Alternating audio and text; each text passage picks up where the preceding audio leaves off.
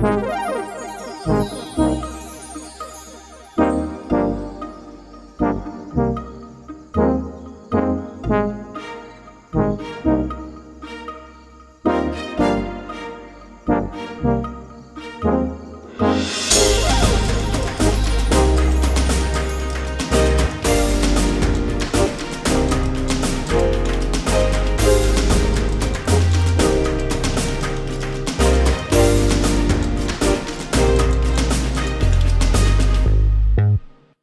buenas, bienvenidos y bienvenidas una semana más a Analog Players. Ya sabéis, el podcast donde nos juntamos un rato entre amigos para hablar de videojuegos.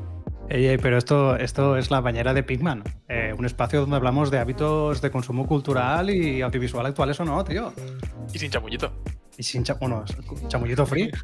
Chamullito ¿Esto, ¿Esto qué es, tío? ¿El Vengadores reunidos? ¿Qué ha pasado? ¿Qué está pasando aquí? Epa, esta, a ver, no, eh, esta noche la, la idea era la mañana de Pigman, ¿no? O sea, yo, yo de recibí, Free Fire. recibí la convocatoria mañana de Pigman, tal. Me lo trajo el otro día Sebastián en el Lambo. No sé, yo pensaba que. Se nos, ha cruzado, se nos han cruzado las convocatorias y hemos convocado a todo el mundo aquí. Es posible que. ¿Es posible? Es posible, es posible. Es posible. Bueno, nada, esto es que eh, como una noche de viernes cualquiera íbamos a grabar el podcast de Analog Players y se han dado varias circunstancias. Una, que éramos pocos y otra, que queríamos hacer el crossover que nadie, nadie había pedido, ¿no? Exacto. Esta es como los youtubers estos que se juntan, hacen colaboraciones para aunar ahí seguidores. Pues un poquito la del partner, casi, ¿eh? Esa es. Esa es. Solo que con 20, 20 30 seguidores. Pues sí, 26 en Bañera de Pigman y mm, 12 en Analog Players, no lo sé, no, no, no sé cuántos hay. Pues No, teníais más, tío. Teníais, y la sois mitad somos 30, nosotros. la mitad somos todos nosotros. Pues nada, eh, vamos a presentarnos un poco, los que estamos aquí ahora mismo, y luego pasamos a comentar de qué, de qué vamos a hablar, ¿vale? Eh, en, en el lado del ring de Analog Players, acompañándome a mí, está César. Buenas noches. Buenas, buenas. Yo iba a decir que, que era un crossover de Analog Players y La Bañera y yo era un espontáneo que se había colado aquí a moderar o a, sencillamente a observar porque estaba calladito. Y estaría bien un espontáneo, ¿eh? Un espontáneo, Claro, claro, sí. En plan, yo no tengo nada que ver, me he colado. Me he colado Público. y a lo que comentabais, eh, podríamos decir que a falta de promoción externa no- nos la buscamos nosotros mismos, ¿no? Exacto. Y, y nada, eh, guay, a, ver qué tal sale esta noche. La verdad es que, pese al cansancio, hay ganas siempre y de hablar de cosillas que nos gustan. Y antes de que empecemos, sí que nombrar a, nuestros compañeros de Analog Players, de, de Borja, Chimo y Rafa, que. Hola. es la primera vez que me van a ver, así que no me lo tengáis en cuenta. Ha sido, ha sido con la competencia. Pero bueno. Tremenda recompensa que le vas a tener que dar por, por esta afrenta, ¿eh? Sí. Bueno, hay algunos que ya me debían algo, ¿eh? Chimo tiene por ahí un Into the Bridge. Jojo, bueno. cobrando, cobrando deudas, ¿eh? Sí. Hombre. Muy bien. Y Muy bien. en la parte de la bañera de Pigman tenemos a Víctor. Buenas. ¿Qué, ¿Qué, tal? tal? Muy bien, muy bien, nada, pues eh, al final, como dices, eh, hablar un poco, dar la chapa como siempre. eh, en este caso, eh, bueno, cualquier excusa sirve, pero en este caso también como, como compartimos un medio o afición común con solo videojuegos, pues vamos a aprovechar para, para intentar comentar cosas interesantes de, de esto y bueno, pues a ver qué tal. Y además tenemos novedades. as- ah, bueno, tenemos, nos han brindado esta semana novedades que, Por lo menos una. que, dan, que dan mucho para. Yo siempre, eh, cuando salen cosas de Steam, siempre me acuerdo de ti. Yo estoy muy contento. O sea, muy contento porque ha venido en el mejor momento. Eso ha sido increíble. y, y luego, por, por último, tenemos aquí a Pau. ¿Qué Hola. pasa, tío? Dia. Eh, pues bien, aquí contento. Eh, estoy expectante porque hemos- nos puede salir un programa eh, delicioso y, y yo espero que sea, eso, que sea un programa fresquito, veraniego y, y que tengamos todos bebidas espirituosas o, o carbonatadas por lo menos, ¿no? Para, para Como- disfrutar de Como la dice, mi abuela, como dice mi abuela, bebidas espirituales. Exacto. Eso es. Claro, es que eso es, es- es una bebida, tipo, un un tipo de bebida en sí, entre comillas. Es en plan, eh, pues que las mezclaban con hierbas y cosas así. Y entonces, para no decir que era como bebidas alcohólicas y tal, eh, le, le ponían ese eufemismo, no sé si, porque estaba mal Sí. visto antes, porque el, ¿cómo se llama la movida esta, tío? Eh, esto que es anís seco, tal, no sé qué, que, que se toma mucho en Bocairent y todo esto. Cazalla, no será cazalla, palometa o algo de Mm. esto. No, tío, eh, sí, eh, no, eh, iba a decir Cerbero, pues Cerbero es el tipo de casa ya este, tío. Es- sí, es una marca. ¿eh? No, es otra movida. Bueno, total, no, no viene al cuento. Le ha apetecido tomarse uno y ya está. Ya está. Ojalá, ojalá. Herberet, Herberet, Herbero. Ah, no, ah, Sí, bueno, sí, bueno. sí. Eso es bebida espirituosa, que luego lo, lo echabas al fuego y eso era, vamos, para aprender iba muy bien. Muy bien. Pues hechas las presentaciones, eh, vamos a hablar de, de contenido, ¿no? Vamos a hablar de alguna novedad. No íbamos a hablar de novedades hasta que, hasta que, que, eh, en el descuento el, el, el Tito... ¿Cómo se llama el de Steam? El, Gabe Newell. el Tito Gabe nos ha decidido confirmar algunos rumores. Y después pasaremos, como suele ser habitual en la bañera de Pigman, a hablar de un tema de partida, que en este caso tiene que ver con los videojuegos. Y a partir de ahí, eh, todo eh, recomendaciones, debate y lo que surja, lo que vaya surgiendo. Entonces, Víctor nos trae una novedad en el- del mundo de los videojuegos esta semana. Mm. Cuéntanos. Sí, así es. Eh, bueno, dejadme que os ponga en contexto rápidamente porque el programa de hoy tampoco es que, aunque evidentemente hay gente, o sea, la parte, por la parte de los players, quien escucha un podcast de videojuegos pues sabe a lo que va, pero por ser un poco más generalista, eh, para la gente que no esté tan puesta en el mundo, pues dejadme que explique un poco el contexto, porque a mí me parece, yo, yo me parto el culo con lo que ha pasado. Eh, Pensaba hace- que ibas a explicar lo que era un videojujo, ¿eh? La, la gente Cuando- que no sepa cuando- esto es como un vídeo, pero que puedes jugar viéndolo en una pantalla. es una película, pero tú haces cosas, ¿sabes? Interactúas con ella. No, lo que iba a decir es que hace tres semanas, creo que fue, o hace un mes, eh, sucedió, se celebró el E3, que es como la feria más importante de los videojuegos, o bueno, la más conocida, la, la feria por excelencia, ¿no? Y todo el mundo, entre o por lo menos yo estaba ahí, eh, estábamos esperando que Nintendo, en su conferencia, eh, presentase la Nintendo Switch Pro, que era básicamente una nueva versión de la Nintendo Switch, que ya todo el mundo la conoce, pero pues mejorada, con mejores componentes para que la Switch pues fuera más fluida, para no se sabría si otro tipo de mejoras, pero por lo menos que los juegos funcionasen un poco mejor, porque aquello ya olía un poco así a, a rancio, ¿no? Y Nintendo, por supuesto, como siempre, no hizo lo que se esperaba y no presentó nada. Dos semanas después, o una semana después, de repente llega Nintendo un martes por la tarde Mm. y dice, hola mi vida, ¿cómo están? Y pone en Twitter, os presentamos la nueva Switch. Mm. Y todo el mundo como, hostia, de puta madre. Entras al enlace y resulta que sí, era una Switch nueva, pero lo único de nuevo que tenía eran básicamente la pantalla y dos cosas más. O sea, la Switch en sí era la misma. Entonces, bajonaco, tal. Por cierto, tenéis un análisis muy interesante con, con comentarios y con mucha, mucho más en profundidad en, en el último podcast de Analog Players.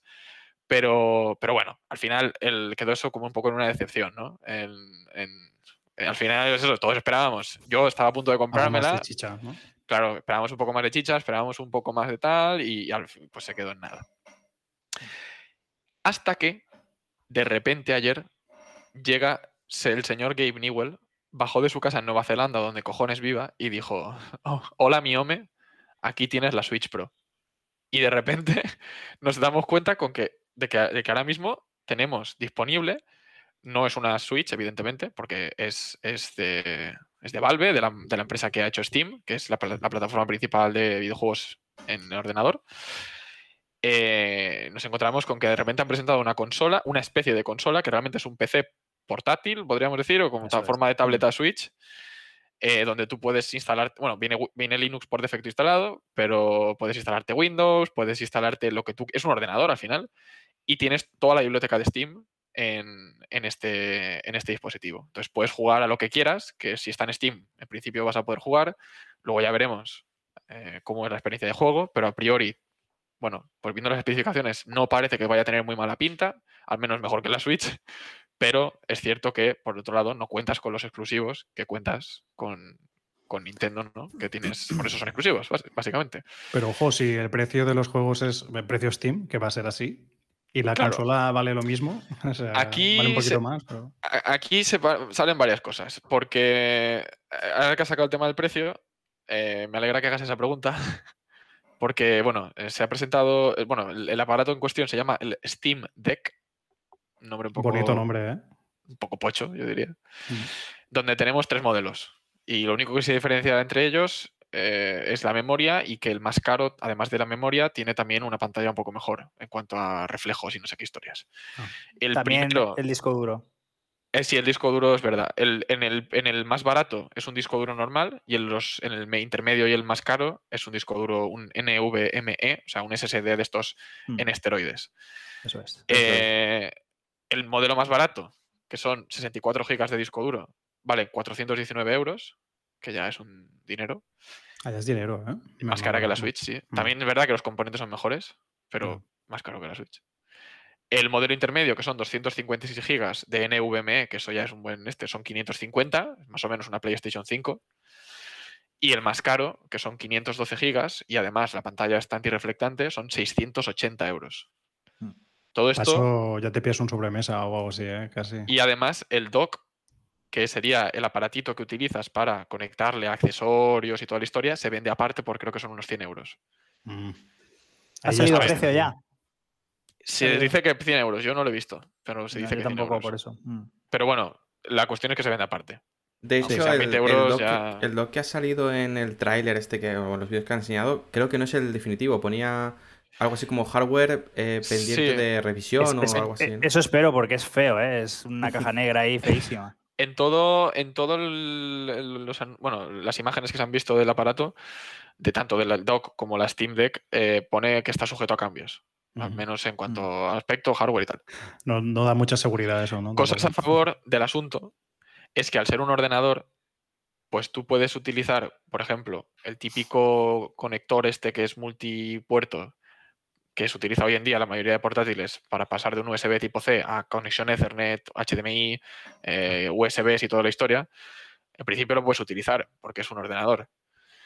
Además de conectarle, tiene conectividad a Bluetooth, entonces puedes conectar cascos Bluetooth, puedes conectar un teclado a un ratón, puedes conectarlo a una televisión, puedes hacer lo que quieras. Eso a su favor, quiero decir que en principio no tendrías por qué morir en el, el dock o Portátil. lo que sea, Sí, o los en, pasar, componentes de. en pasar por caja para el dock. Exacto. Sí, te lo puedes montar tú, eso es lo bueno que tiene. Exacto. Entonces, y si tienes un, un mando de la Xbox, pues. puedes La verdad es que, tío, con cuatro juegos que te pilles originales de Nintendo, ya tienes la diferencia, ¿eh? A ver, Sí. yo os voy a, voy a dar mi opinión personal y os paso, ya os, os cedo la palabra. A- Antes de que pases ahí, eh, ¿se Sí. pueden emular juegos? de- es que ahí está el tema. Ahí está el tema. Ya me veo a la peña poniéndose el Dolphin en el, en el Steam Deck y jugando al Breath of the Wild mejor que en la Switch. Cuidado. No, pero eh, yo como opinión personal, la primera vez que la vi dije, ¿qué puta mierda es esta? Mm. Porque no, no entendía qué cojones estaban haciendo. Y esto me recordaba mucho a las Steam Machine que sacó Steam hace unos años, que dije, es, es que eso no, no fue a ningún lado, porque eran Mm. como ordenadores preconcebidos, con un, bueno, el Steam OS, este que es el, sistema operativo de Steam, que ya venía preinstalado, que es básicamente lo que tiene el Steam Deck. Sí. Mm. Eh, pero bueno, era como un ordenador ya premontado, que al final querían venderte un poco la experiencia de consola, pero con el ordenador, ¿no? En Pues. plan de, no, te vendo ya este ordenador montado Mm. con estas especificaciones que te garantizo que pueden ir a tal, o sea, Mm. que puedes jugar a esta a estos juegos, a esta experiencia, ¿no? 60 FPS, 1080p, lo que sea, y eh, tiras. No, pero, por cierto, antes de continuar, nos dicen que creían que, lo- que el sistema operativo era Linux. Es que está basado en Linux. Creo que está Mm. basado en una distribución que se llama Arc, creo, ¿eh? Bueno, yo al principio, como digo, no entendí esta, este movimiento por parte de Steam porque dije, dejaos de historias y haced un puto juego ya, porque llevamos esperándolo como 12 años, o sea, no me jodas. Mm. En fin, Hostia, es fea de cojones, estoy viéndola ahora en grande, ¿eh? a mí, no, a, mí no a mí al principio me desagradó mucho. Me en- recuerda a en la todo. Sega, tío, me recuerda un poquito a la Sega, tío. Sí, se ha dicho mucho esto. A mí al principio me desagradó bastante en general, tanto la idea como el tal. Pero luego pensándolo dije, Y, me- y ahí me, me salió un poco la- la- lo que comentaba Pau. Dije, es que en realidad, a mí, si yo me compro una Switch, lo único que me va a diferenciar es el poder jugar a exclusivos, que, es, que está justificado, no digo que no, pero es lo único que me va tal. Luego sí que tienes el plus de que los indies los puedes disfrutar muy cómodamente por ser una portátil. Bueno, esto ya lo tienes aquí.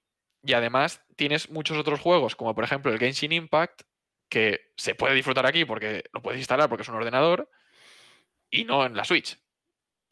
O el Hearthstone, por ejemplo, que tampoco podrías hacerlo. Son ese tipo de cosas que luego pensándolo bien he dicho, pues no me parece tan mala idea. Y de hecho, mm, no descarto en un tiempo cuando haya salido, cuando ya hayan salido las primeras remesas y si en algún momento hay más stock, si sale bien la cosa, no me parece una mala compra. Es Ya, un poco yo- cara, quizás, pero tampoco lo veo tan mal, ¿eh?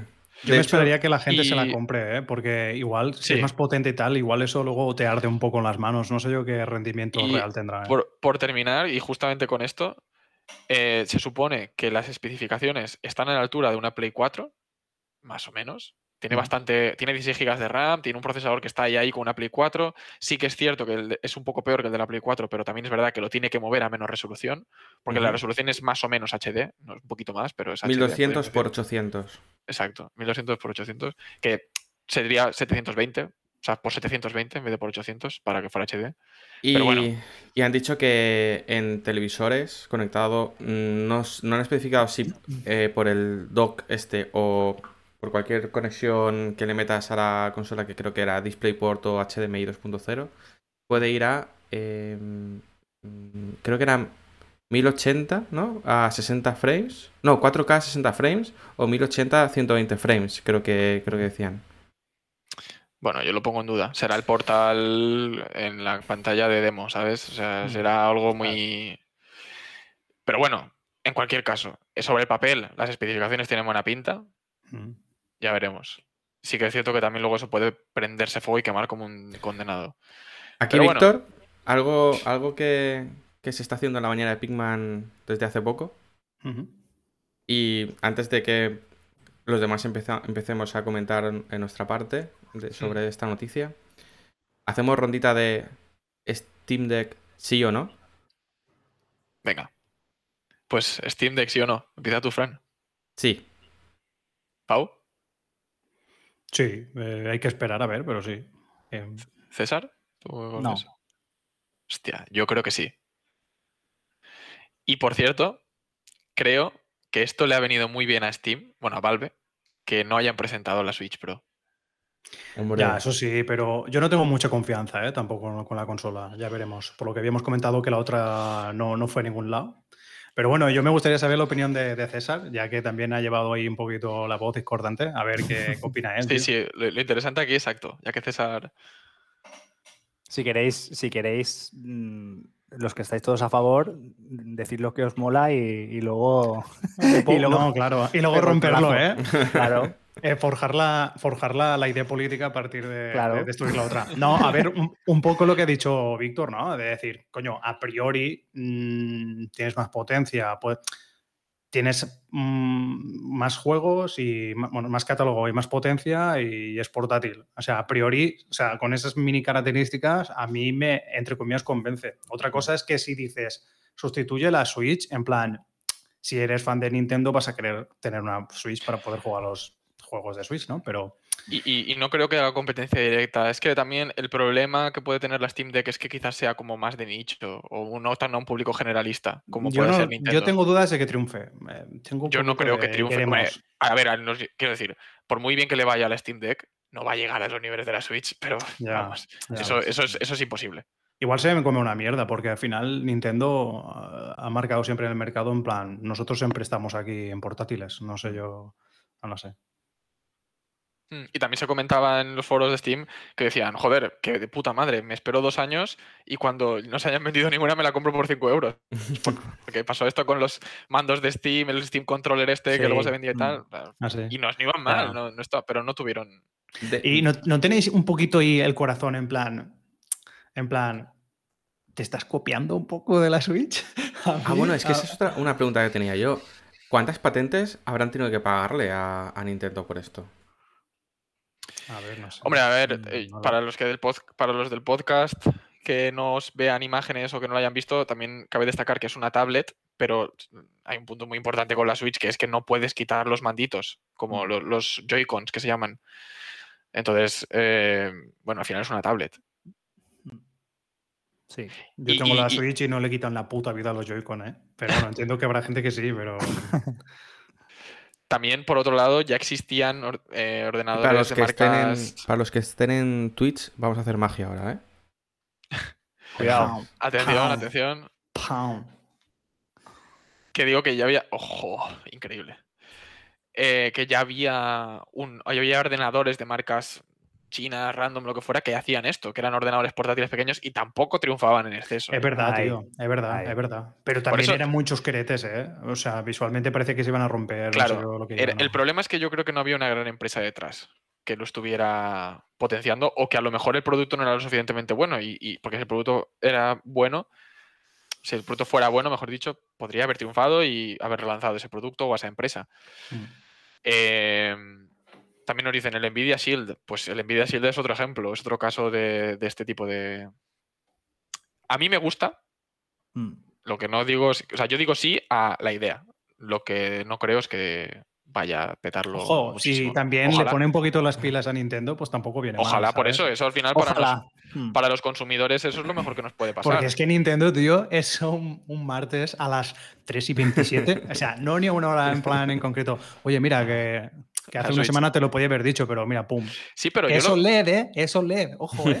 pero es que yo lo comentaba, el, el contexto que he hecho ha sido por esto, porque no sorprende que hace un mes fue el puto de 3 y se han esperado una semana o dos, todos. Es como, pero ¿qué haces, tío? Estaban renderizando el vídeo y dijeron, no, hostia, tío, no me llega. no me llega.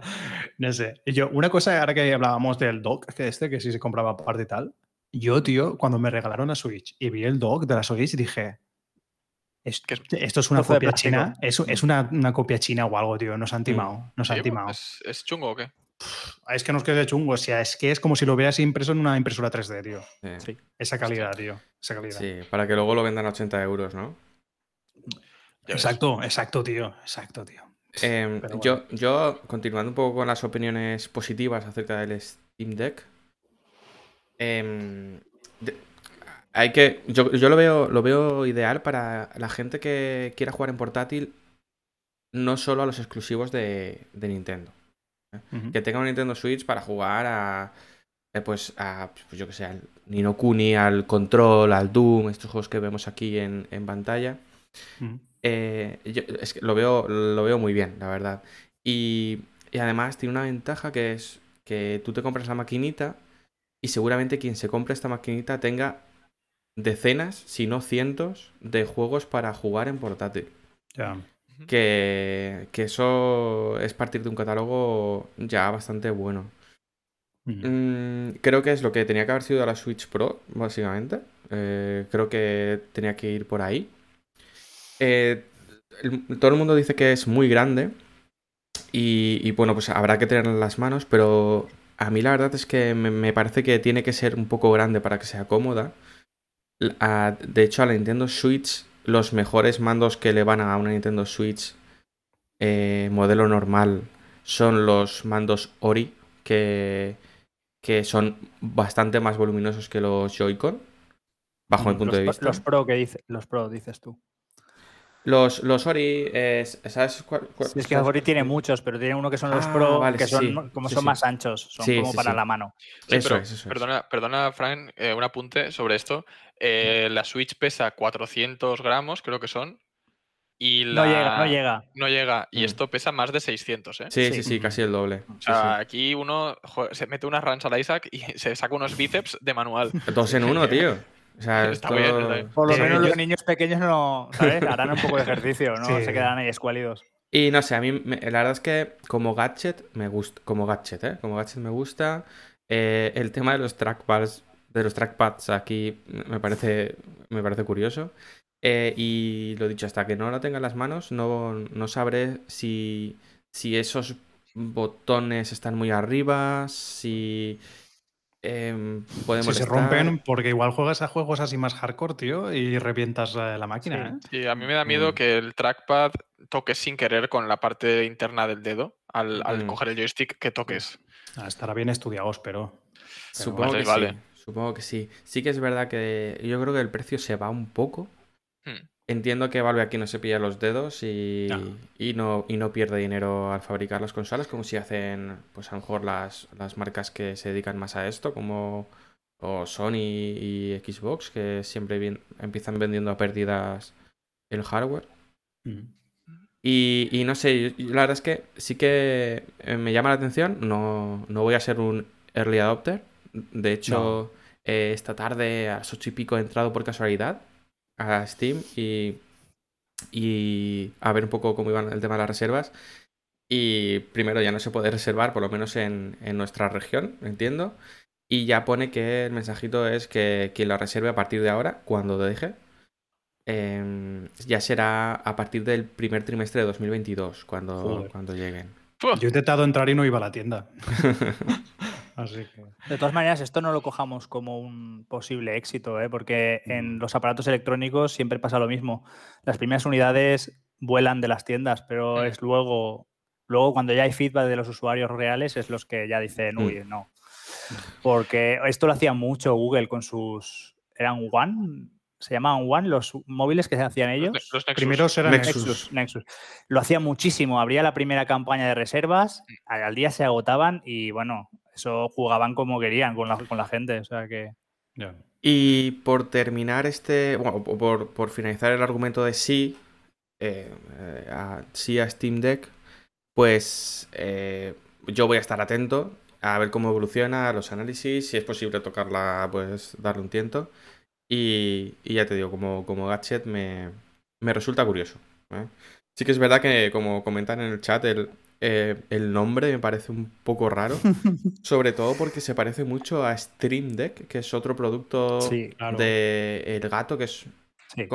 para, para eh, creadores de contenido Mm, y tal, sí. eh, lo lo usan mucho. Entonces, la verdad es que el nombre me ha parecido un poco raro, pero bueno. Y luego también el tema de la batería, se supone que tiene, creo que son 10.000 miliamperios. Eh, al final, pues unas cuatro... Dicen que 8 horas de consumo, o sea, de- con un uso leve. De 2 a 8, dicen. Eh, en- o sea, el, el abanico Sí, es de no, 2 a pero- 8. Pero en la web pone que si haces un uso, pues ver Chrome y con una pestañita, ¿sabes? La, mitad. Eh, pone, se supone que son 8 horas, o 6, 8 horas, pero bueno, jugando al final, unas 4. Será por ahí. Yo Cuando el fabricante te ha dicho que puede durar dos horas, cuidado. Sí. Mm. sí, supongo que eso sobre será. todo a la pues, larga, ¿no? A la larga, a lo mejor cuando tengas un año y pico, dos, Mm. tendrás sorpresa. Sí, o un juego que lea mucho de disco duro, que además tenga Claro. conexión a internet, o sea, es normal. Claro. Y luego hay que recordar que es un mini PC, entonces todos los procesos que hay en, secund- eh, en segundo plano, que en Switch, por ejemplo, o en PS Vita no tienes. Exacto. El sistema operativo, los Claro. procesos internos, o sea, Ya.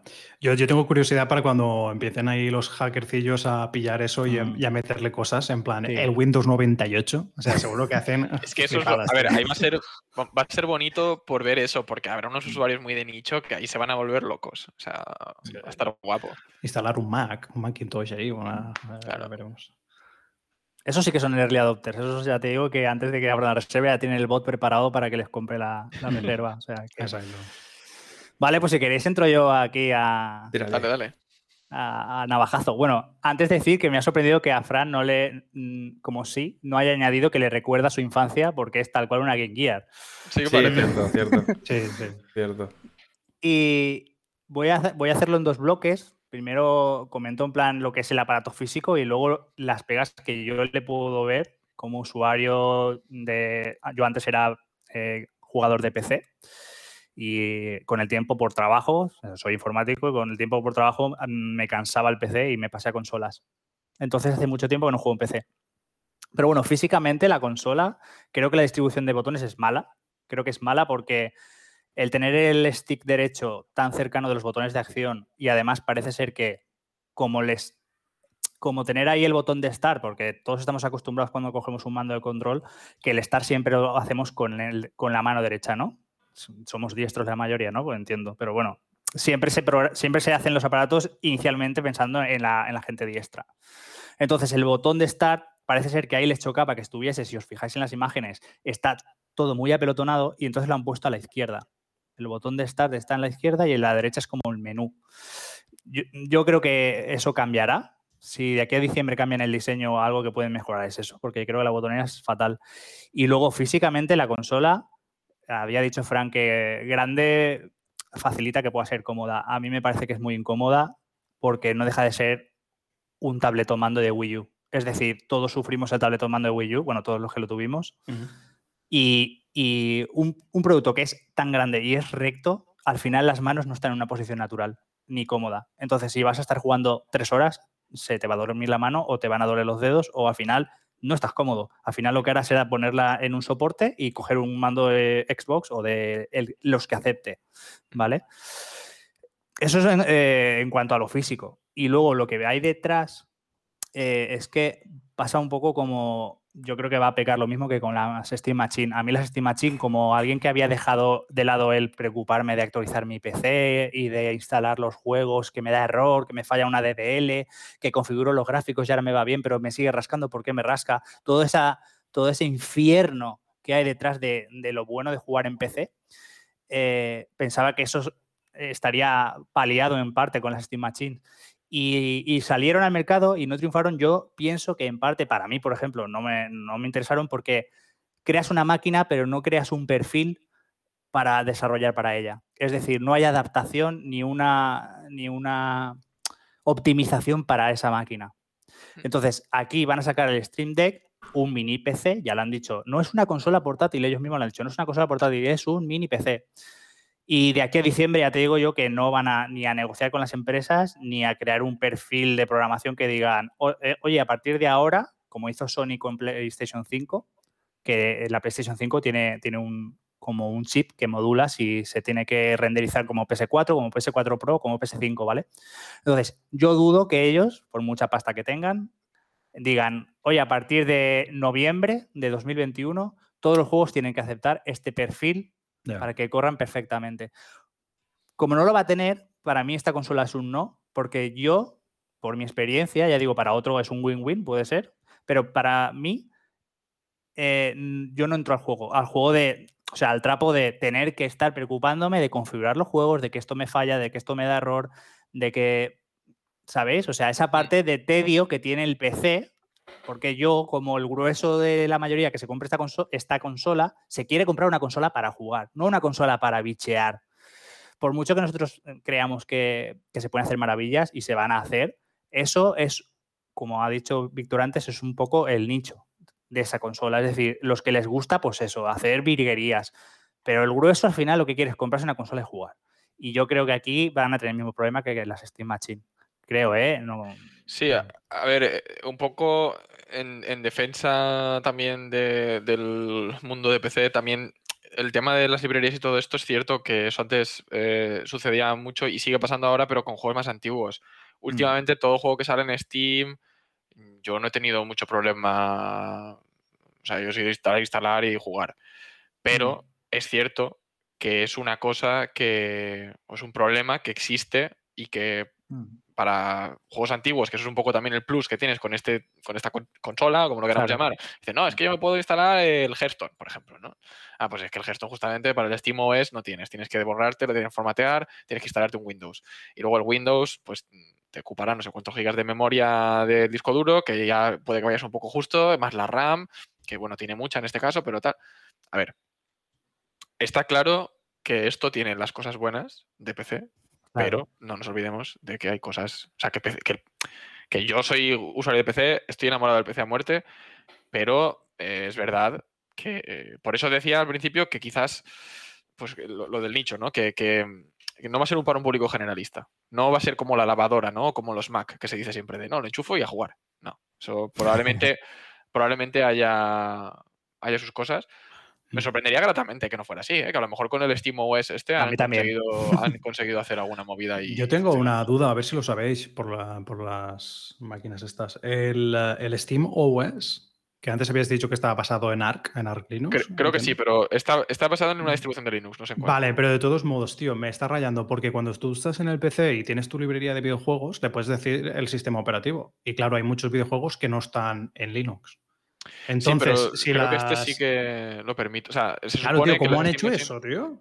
Ni puta idea. Eh, ahí tengo dudas de retrocompatibilidades y historias raras, tío. Uy, pues eso, que- Pau, eso en Android, fíjate, en Android te hacen una actualización de un juego que te ha ido Mm. toda la vida, lo suben y ahora te pide Android, me lo invento, 11 en lugar del 10 y tu dispositivo no se actualiza, ya no puedes jugar. Ya, y has ya. jugado toda la Eso vida. o sea, es seguro, que eso seguro. es una Bueno, línea eso de me pa- código. eso en pasaba en ocasiones es una Windows. línea de código. Claro, claro, eso pasaba en Windows, porque yo, por ejemplo, tengo el Broken Sword Mm. y no lo puedo jugar en, en Windows 10, pero sí que en Linux. Pero claro, lo que me extraña es que ellos en las consolas que hizo antes Steam, cómo hicieron si, si, si el sistema operativo era Linux, cómo hacían juegos que nunca han estado en Linux que estuviesen para esa Sí, plataforma. porque para instalarte, para jugar a juegos en Linux tenías que instalarte el, el- el programa que este, la aplicación esta que era una puta movida.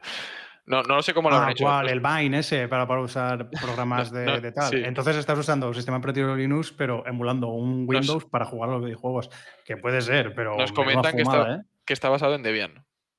Ya, pero Debian es Linux, quiero decir. sí, si ahora sí, tú, por ejemplo, vas a jugar al Dark Souls y el Dark Souls no puedes jugar en Linux, ¿cómo cojones han hecho ellos para que sí que lo puedas jugar? Ni puta idea. No, te, te digo por temas de rendimientos y Sí, sí. así, ¿eh? que aunque se lo ocurren, porque es lo que decía César, tío, que no, yo no, me- no había caído con eso. Si no tienes una, baseline de, de programadores que están dando soporte a esa máquina. Es que, claro, es decir mini PC, ahí yo no había caído con eso, pero es decir, yo te ensamblo un mini PC que te den por el culo. Y ojo, eh, habrá que poner Es que es verdad, antivirus. ¿eh? que cuidado, eh. Claro. Antivirus. es que a ver aquí qué pasa. Exacto, exacto, exacto. Si, si queréis, bueno, tampoco. no sé, si queréis comentar algo más, lo comentamos, pero nos están No, poniendo no, unos. le- leo un poco de comentarios y ya seguimos para hacia adelante. Que, que tenemos aquí. Que nos está diciendo se- señor Lager, nos decía que no puede esperar para ver a gente hacerse tremendos Excel con el Steam Deck. La verdad que estaría de puta madre ahí. Molaría, ¿eh? Y San Rock nos comenta que nadie ha tenido en cuenta que es una máquina que te asegura catálogo, cosas que otros lanzamientos no pueden decir. Todo juego nuevo que salga en Steam estará día uno en la máquina y seguramente ayuda a la competencia, porque las ofertas de Steam suelen ser muy buenas. Lo único que raya es que lo que estéis comentando ahora, incompatibilidad de juegos por sistema operativo. Sí, eh, a ver, si es un juego exclusivo de Nintendo, pues sabes que no vas a tenerlo más allá, pero- quiero decir, no lo vas a tener fuera de Nintendo, pero que aunque tengas una Play o una Xbox, es- eso no te salva a nadie. Pero aparte de eso, pues sí, todos los juegos que salgan en, en, en el mundo en general, ¿no? En mercado generalista, podríamos decir, o, o no exclusivista, pues en principio los tienes en, para disponibles para, tu, para esta consola. Hostia, yo, yo, lanzo, además- yo lanzo la pregunta a Analog Players para su próximo programa, tío. Que, que estudien cómo cojones se emula en un sistema operativo Linux videojuegos de, de Windows, tío. Eso me suena a trabajo, tío. Míratelo tú. Eso le meten un, le meten un Bueno, wine, los ¿no? otros que no están, que, que, que tiene ahora tiempo libre, que lo vayan mirando ya. Y lo, que lo otro que iba a comentar es que es cierto que es más cara, pero también te lo ahorras en juegos. Hombre, Eso- pero, pero de, en cuatro juegos te lo ahorras. O sea, Eso, hay mogollón de ofertas en. Bueno, en los juegos. Ahora vamos a hablar de juegos. Eh, los juegos que vamos a mencionar, vamos. Yo creo que en Steam los tiene. O sea, en Steam o en páginas de claves los tienes tirados de precio. Eso es, eso es algo Eh, sabido. Pero Mira, bueno. si queréis, antes de cerrar, y ahora hablando que habéis sacado el tema de precios, yo creo que, bueno, es que tengo, hablaría mucho más de, de Steam Deck, pero me parece bien que saltemos, ¿vale? Eh, en cuanto a los precios, yo creo que está mal planteado lo de los tres modelos, porque al final de cuentas son juegos de PC y un sistema operativo por debajo, y yo creo que el primer modelo, que está claramente hecho para gente que pueda entrar, esa gente que tiene dudas, porque si el primer modelo vale 500 o 600 euros, pues lo tienen jodido. Eh, creo que ese modelo no va a no va a ninguna parte, entre comillas, ¿vale? Creo que, que su vida útil está bastante más limitada porque, por ejemplo, eh, eh, Call of Duty no vas a poder jugar porque no cabe. no Te tienes que comprar una SD. Ya estamos hablando de una tarjeta SD que la velocidad de transferencia es la que es, por mucho HDSX que te la compres, ¿vale? Entonces, yo creo que aquí lo inteligente hubiese sido sacar un modelo de 250 o 300 euros que hubiese sido para jugar en cloud, para jugar como, como mm, hacia donde va Microsoft, ¿no? Tener el Game Pass en tu móvil, no, no vas a sacar ni por consola portátil propia, en tu móvil, con, con su mando, eso sí, para jugar lo mejor posible y con toda la compatibilidad que tienen los juegos, de Xbox y tener tu Game Pass y jugar ahí. Y ya está. Y no te has tenido que comprar nada más que el, el mando si no lo tienes y obviamente la suscripción, ¿vale? Hasta ahí eh, no hace falta explicarlo, ¿vale? Pero creo que Steam podía haber sacado, haber tirado por ahí, haber sacado un modelo de entrada para quien quiere jugar. Y es decir, yo arranco el juego, juego y no me como la cabeza. 300 euros y yo creo que eso triunfa. Yo creo hacia donde va el, el mercado, ¿vale? Obviamente, si no tienes internet o vas a un sitio que no tiene internet, estás jodido, sí. Pero ya te has comprado ese modelo sabiendo lo, lo que, el uso que le vas a dar. Porque es- este modelo de 400 euros, mm, yo no lo veo. Yo, a mí me recuerda a la PlayStation 4 que, que fue, que sacaron que no tenía disco duro o tenía 4 gigas, Ah. lo justo para que fuera el, el sistema operativo. Esa consola en España petó. Petó porque la gente va al menor coste. Y decía, y en las tiendas le decían, pero esta no tiene disco duro, ¿eh? Eh, no vas a poder instalar más que un juego, tal, no sé qué, no vas a poder, a poder comprarte juegos digitales. Ya, pero es que son 100 euros más barata. Y se la llevaban. Esa consola vendió mucho. Entonces, mm, creo que, creo que el modelo de entrada está mal planteado. Yo hubiese planteado un modelo más barato y luego ya. Ya. Y, y luego también, si lo piensas, tío, ellos no se dedican a vender hardware, tío. Entonces, Mm.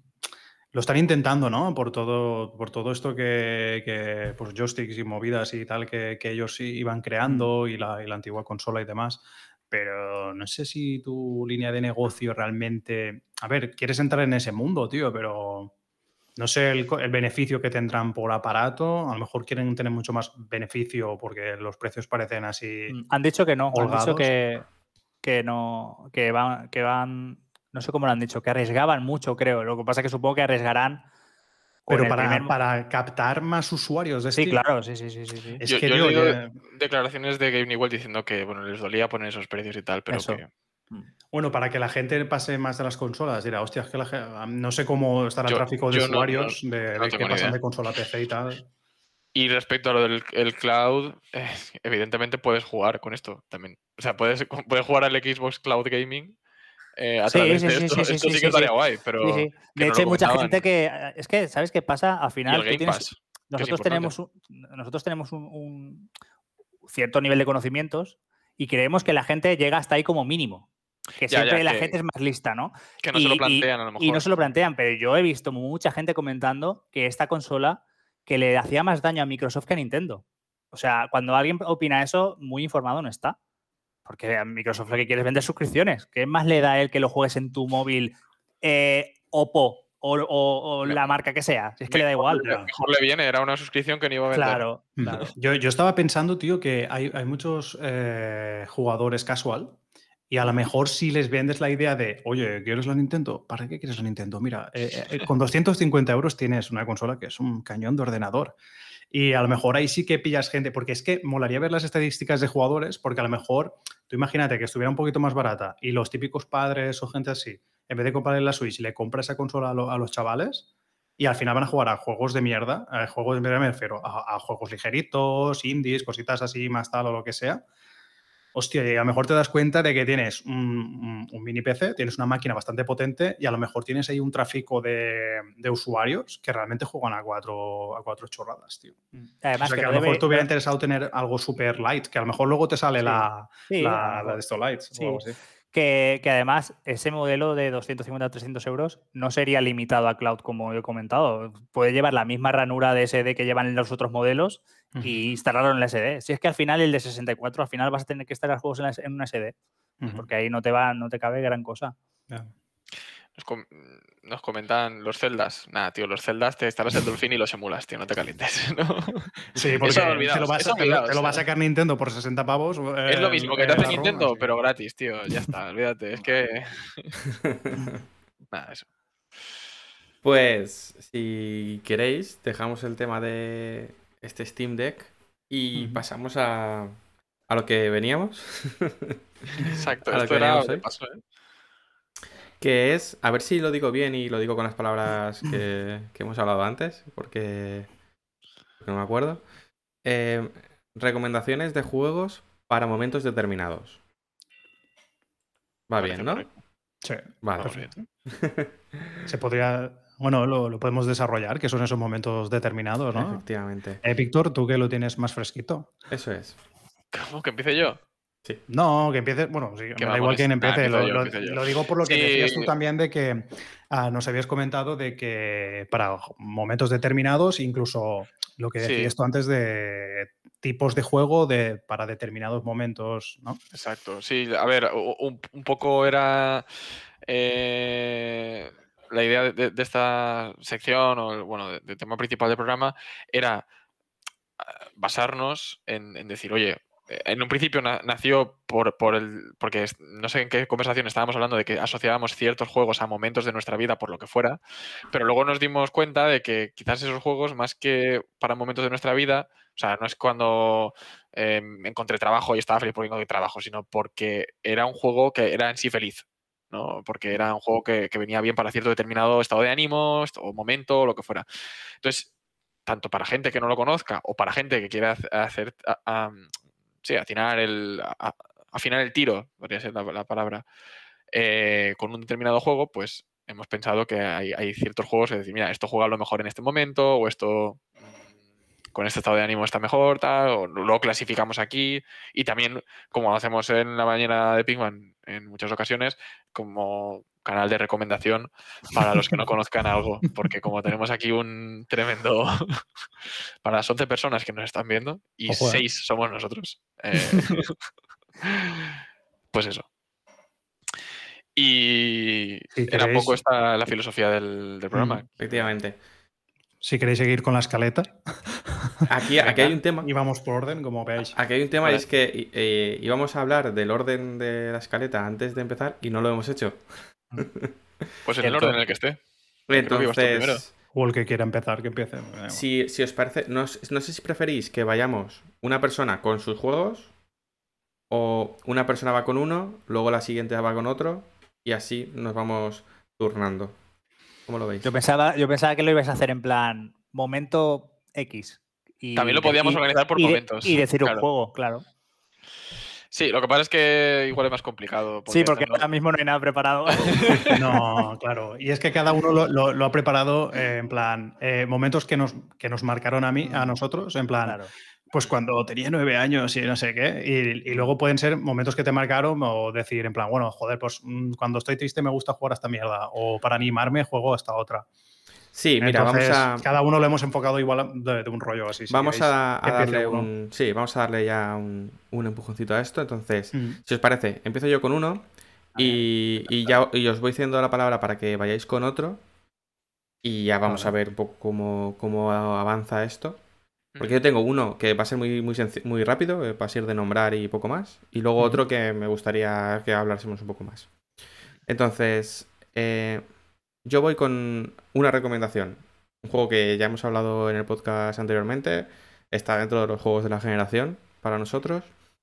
Y es Destiny. Destiny, ¿para qué?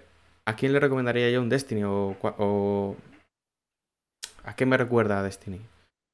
Destiny me recuerda a lo mejor a, a lo mejor una época en la que eh, que de hecho puede ser muy contextualizada actualmente, ¿no? Eh, donde eh, no puedes estar con, con las personas con las que tienes que estar o no puedes dedicar el tiempo a las personas porque o por la distancia o, o por otra serie de cuestiones y puedes hacer una comunidad con gente ya conocida o con gente por conocer eh, y jugar muchas horas y muy divertidas a, a Destiny, ¿no? Entonces, eh, yo es un juego que he jugado con amigos, he, jugado- he conocido gente, eh, me lo he pasado súper bien, el 99% de los momentos han sido positivos. Mm, yo lo recomiendo muchísimo, además de que es un juego que tiene un gunplay, ¿no? El gunplay este que, que dicen, que es em, el mejor de, de todos los shooters que, que he probado y he probado bastantes. Entonces, un poco en, para esas épocas un poco de, pues, desestresarte un poco y estar con amigos online. eh, Destiny lo fue en su momento y supongo que Destiny 2 lo puede ser ahora mismo también. Mola. Yo no, no tengo. No había pensado un juego cooperativo. Bueno, sí había pensado en uno, pero lo ha puesto Pau. Entonces, eh, si Pau quiere incluirlo, si no nos esperamos a después. Pero bueno, que nos, nos estaban, nos estaban preguntando que, o sea, nos estaban comentando por el chat que había por aquí un, espectador que le ha echado más de 1500 horas, que, que está de acuerdo contigo. Hostia puta. Ya somos. Ese es el ya típico somos que luego en Steam pone la reseña. No está mal. Me esperaba Sí, sí, más. sí. Me esperaba más. No está mal lejos. Sí, sí, Ya sí. ves. Eh, pero, vale. Eh, ¿Continúo yo entonces?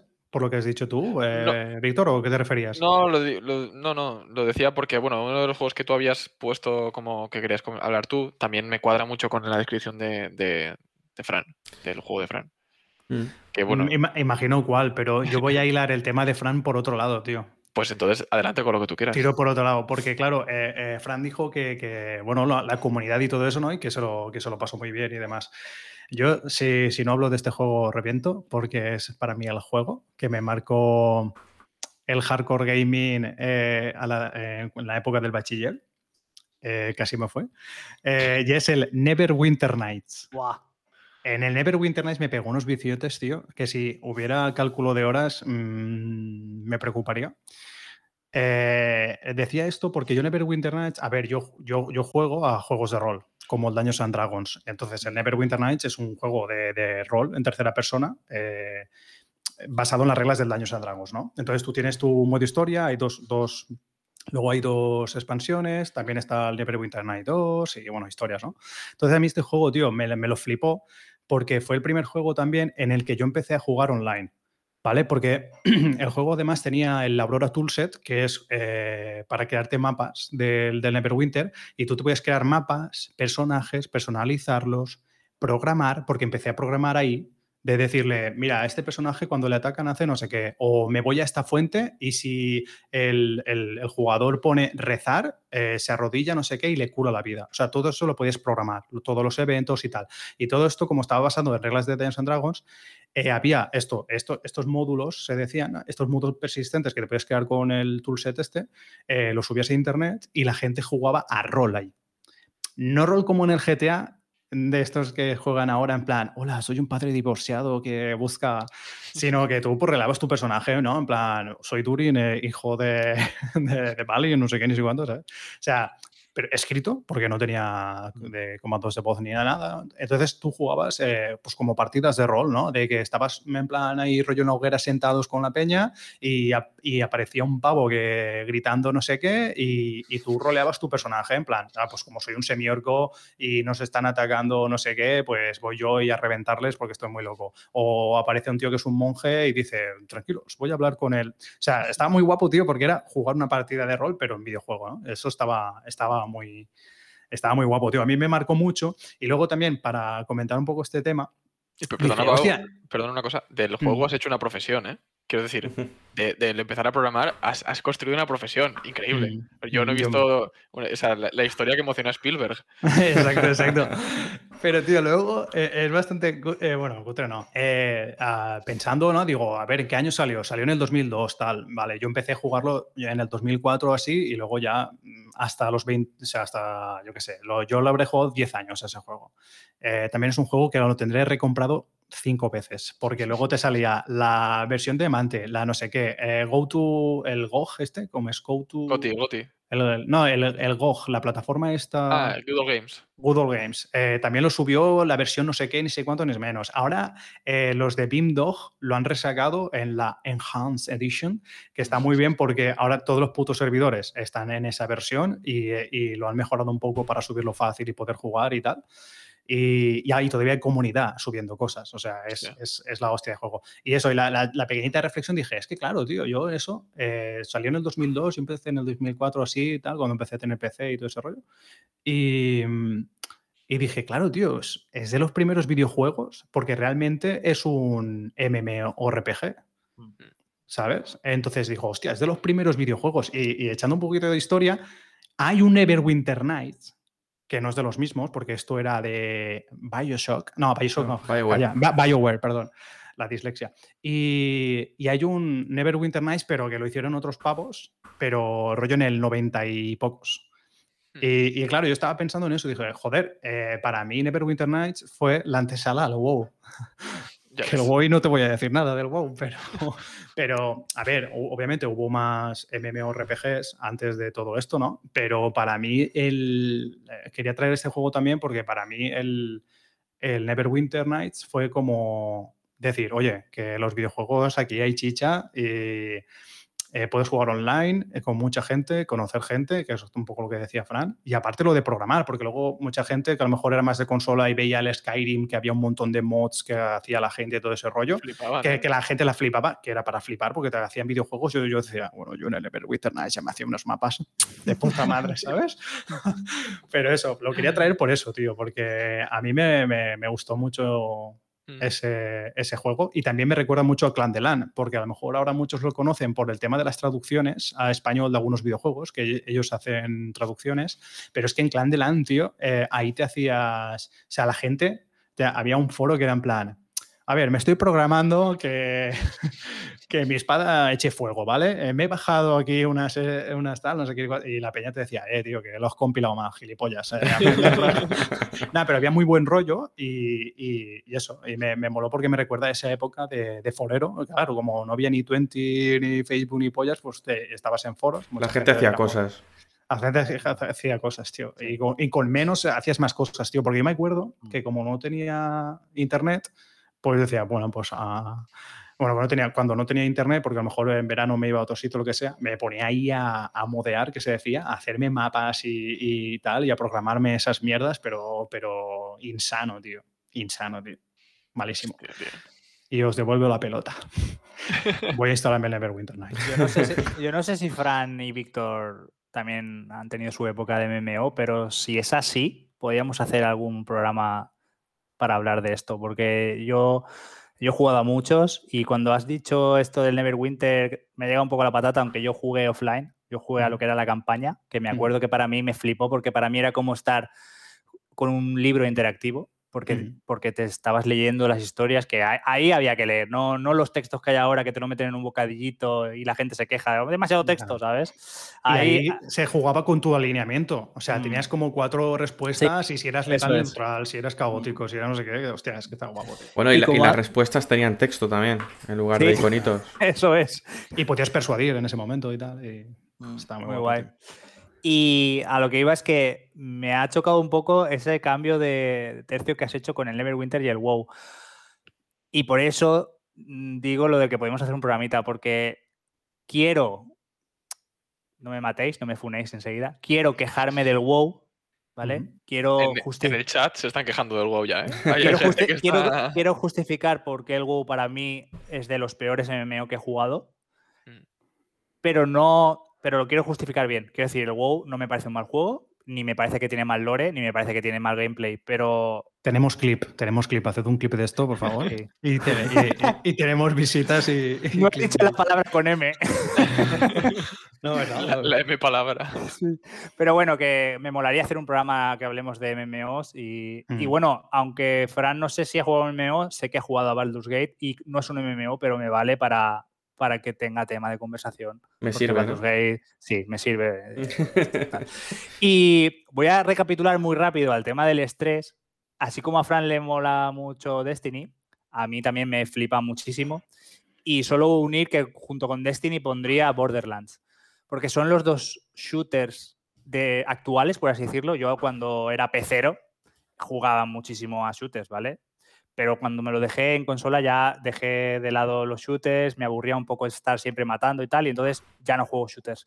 Pero sí que es verdad que Destiny y Borderlands son dos juegos que mm, los he reventado. Más de Yo 100 no sé si has visto uno. la escaleta, pero yo traía el Borderlands 2, ¿eh?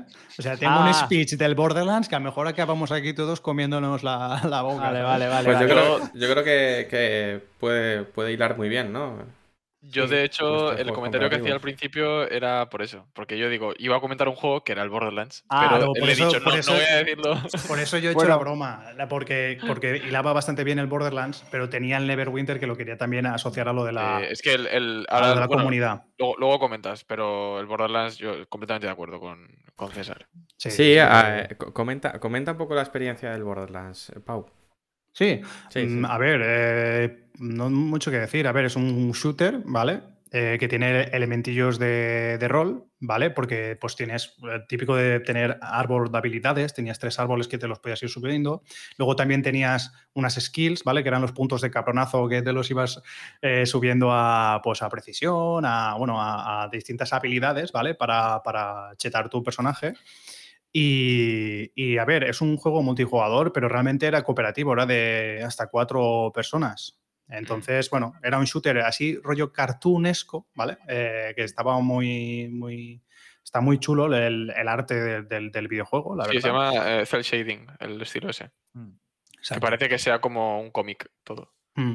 A, a, nivel bueno de gameplay, a ver, lo bueno que tenían es que ellos lo tenían programado para tener armas infinitas, ¿vale? Porque tenían un montón de combinaciones y, y, y es, como un futuro es un futuro postapocalíptico, entonces mola mucho porque las armas, todo el mundo, el universo en sí está como dominado por grandes corporaciones, entonces tú tienes armas de esas corporaciones y cada una pues tiene como unas habilidades, por ejemplo, las Jacob tenían precisión y, mucha cadencia de tiro, y, pero tenían pocas balas. Yo era muy de Bladov, que era mm, cadencia y, y, balas a tutiplén y siempre iban con la hoz y el martillo y era muy divertido porque era muy, muy soviet eso, tío. Estaba muy Luego había armas malditas que cuando disparabas gritaban.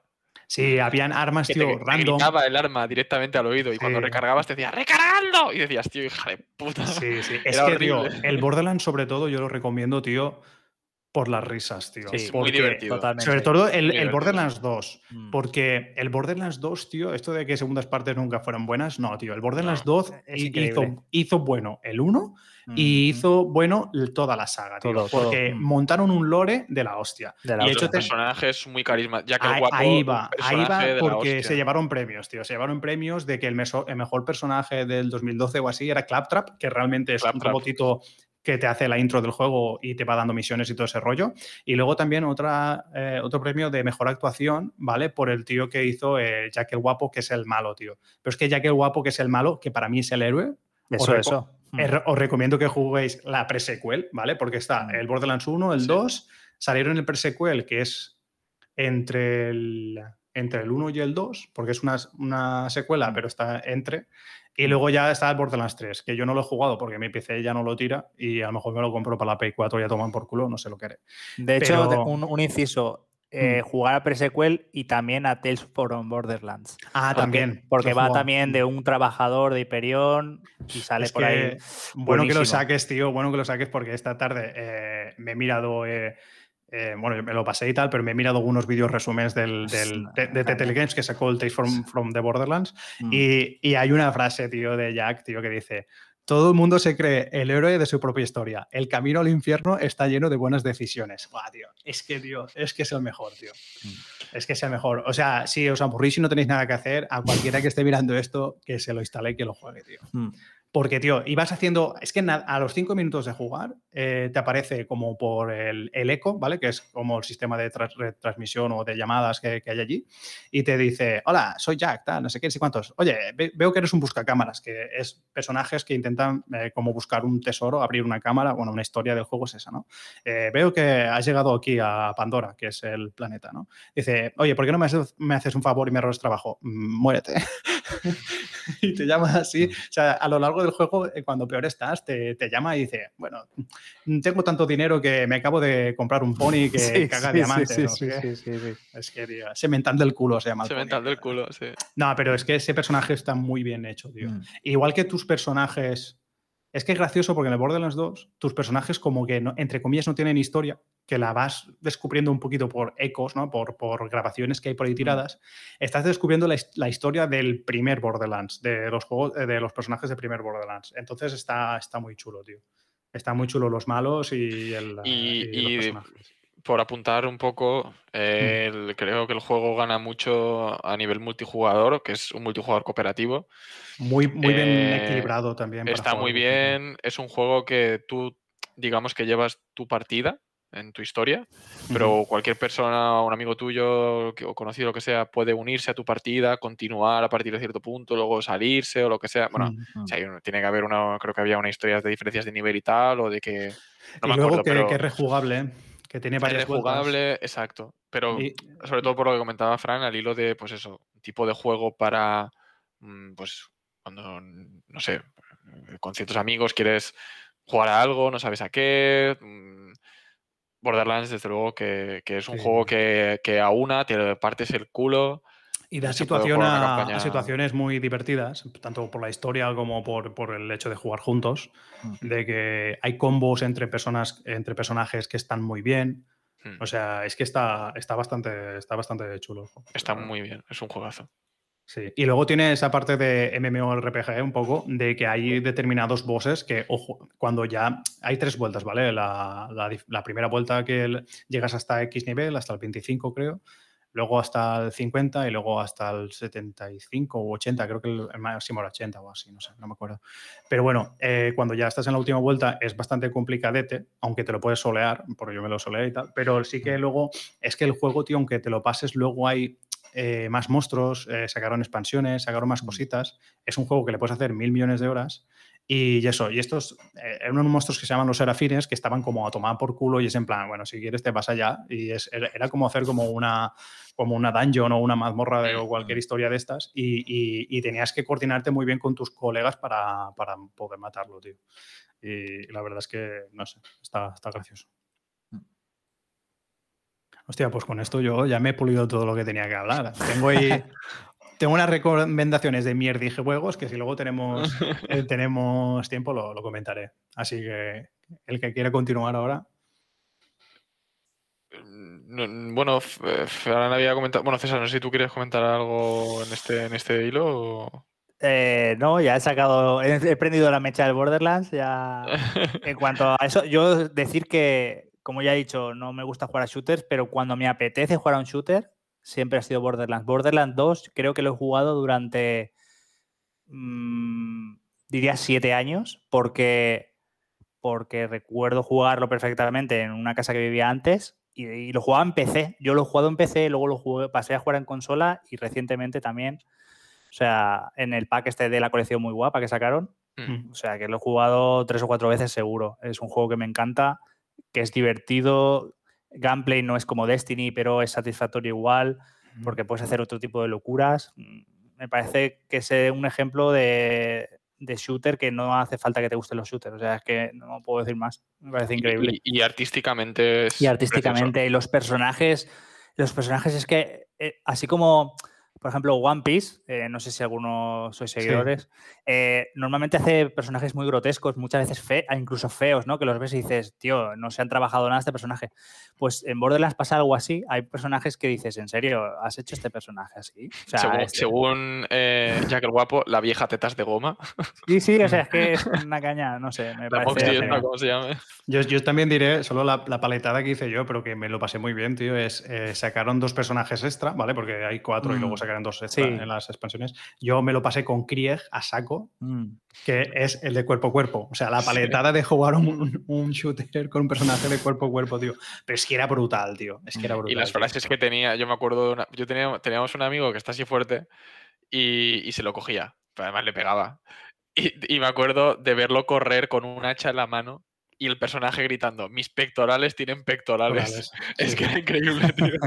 sí, sí. Era increíble. Yo. Tenía frases muy buenas. tengo, tengo unos recuerdos muy bonitos. Claro, y encima él tenía como doble personalidad y había, y había una vez, eh, era muy a lo Dr. Jekyll y Mr. Hyde, ¿no? Y había un momento que hablaba la voz seria de, en plan, no sé, tío, ah, es que hay frases de, mo- de modeloras, de modeloras, tío, no sé, ahora no me acuerdo de ninguna, tío, pero en Está- plan, Está, está muy guapo. como que se daba cuenta de lo que estaba haciendo, tío, porque el tío era como un esquizofrénico, ¿no? Y él se Sí. decía, no sé, tío, es que estaba brutal. Además que, la, que el, inicio, el inicio yo creo que es impresionante porque ahora mismo alguien que está asiduo a jugar a shooters eh, normalmente lo coge y ya está pensando en multijugador, ¿no? Como que lo tiene ya de base, voy a jugar a multijugador.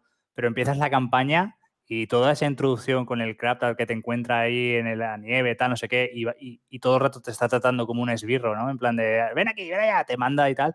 Y las frases que tiene ya te está poniendo, te está preparando ya y, te, y que te lo vas a pasar bien. Sí, sí, sí, es un, es un personaje con mucha carisma. Es brutal. Pues no sé si hilando un poco el tema de comunidad y juegos de rol, eh, César, Mm. estaría guay que fuésemos con el juego que habías preparado. Sí, lo que pasa es que eso, pff, más que preparado, es lo había notado ahí, porque para mí es, eh, digamos, yo no tengo ninguna duda, ni miedo, ni vergüenza de decirlo. Para mí Final Fantasy Online, el, el 11, es, es, el juego de mi vida, ¿vale? O sea, eh, todo lo que implicó. Y me ha gustado mucho lo que ha contado Pau, porque en parte yo viví algo así por el estilo, porque eh, Final Fantasy Online no es como un WoW o es un MMO de los de ahora que tú entras y lo primero que haces es, vale, ¿dónde están las misiones y cómo subo de nivel? Eso no existía en Final Fantasy Online era lore, lore, comunicarse con otra gente que estaba jugando por primera vez a un MMO. O sea, gente que, que íbamos con conexiones de 56K y se conectaban ahí como podían, cada dos por tres eh, los personajes se caían de, la, de, lo mal que iba y tal.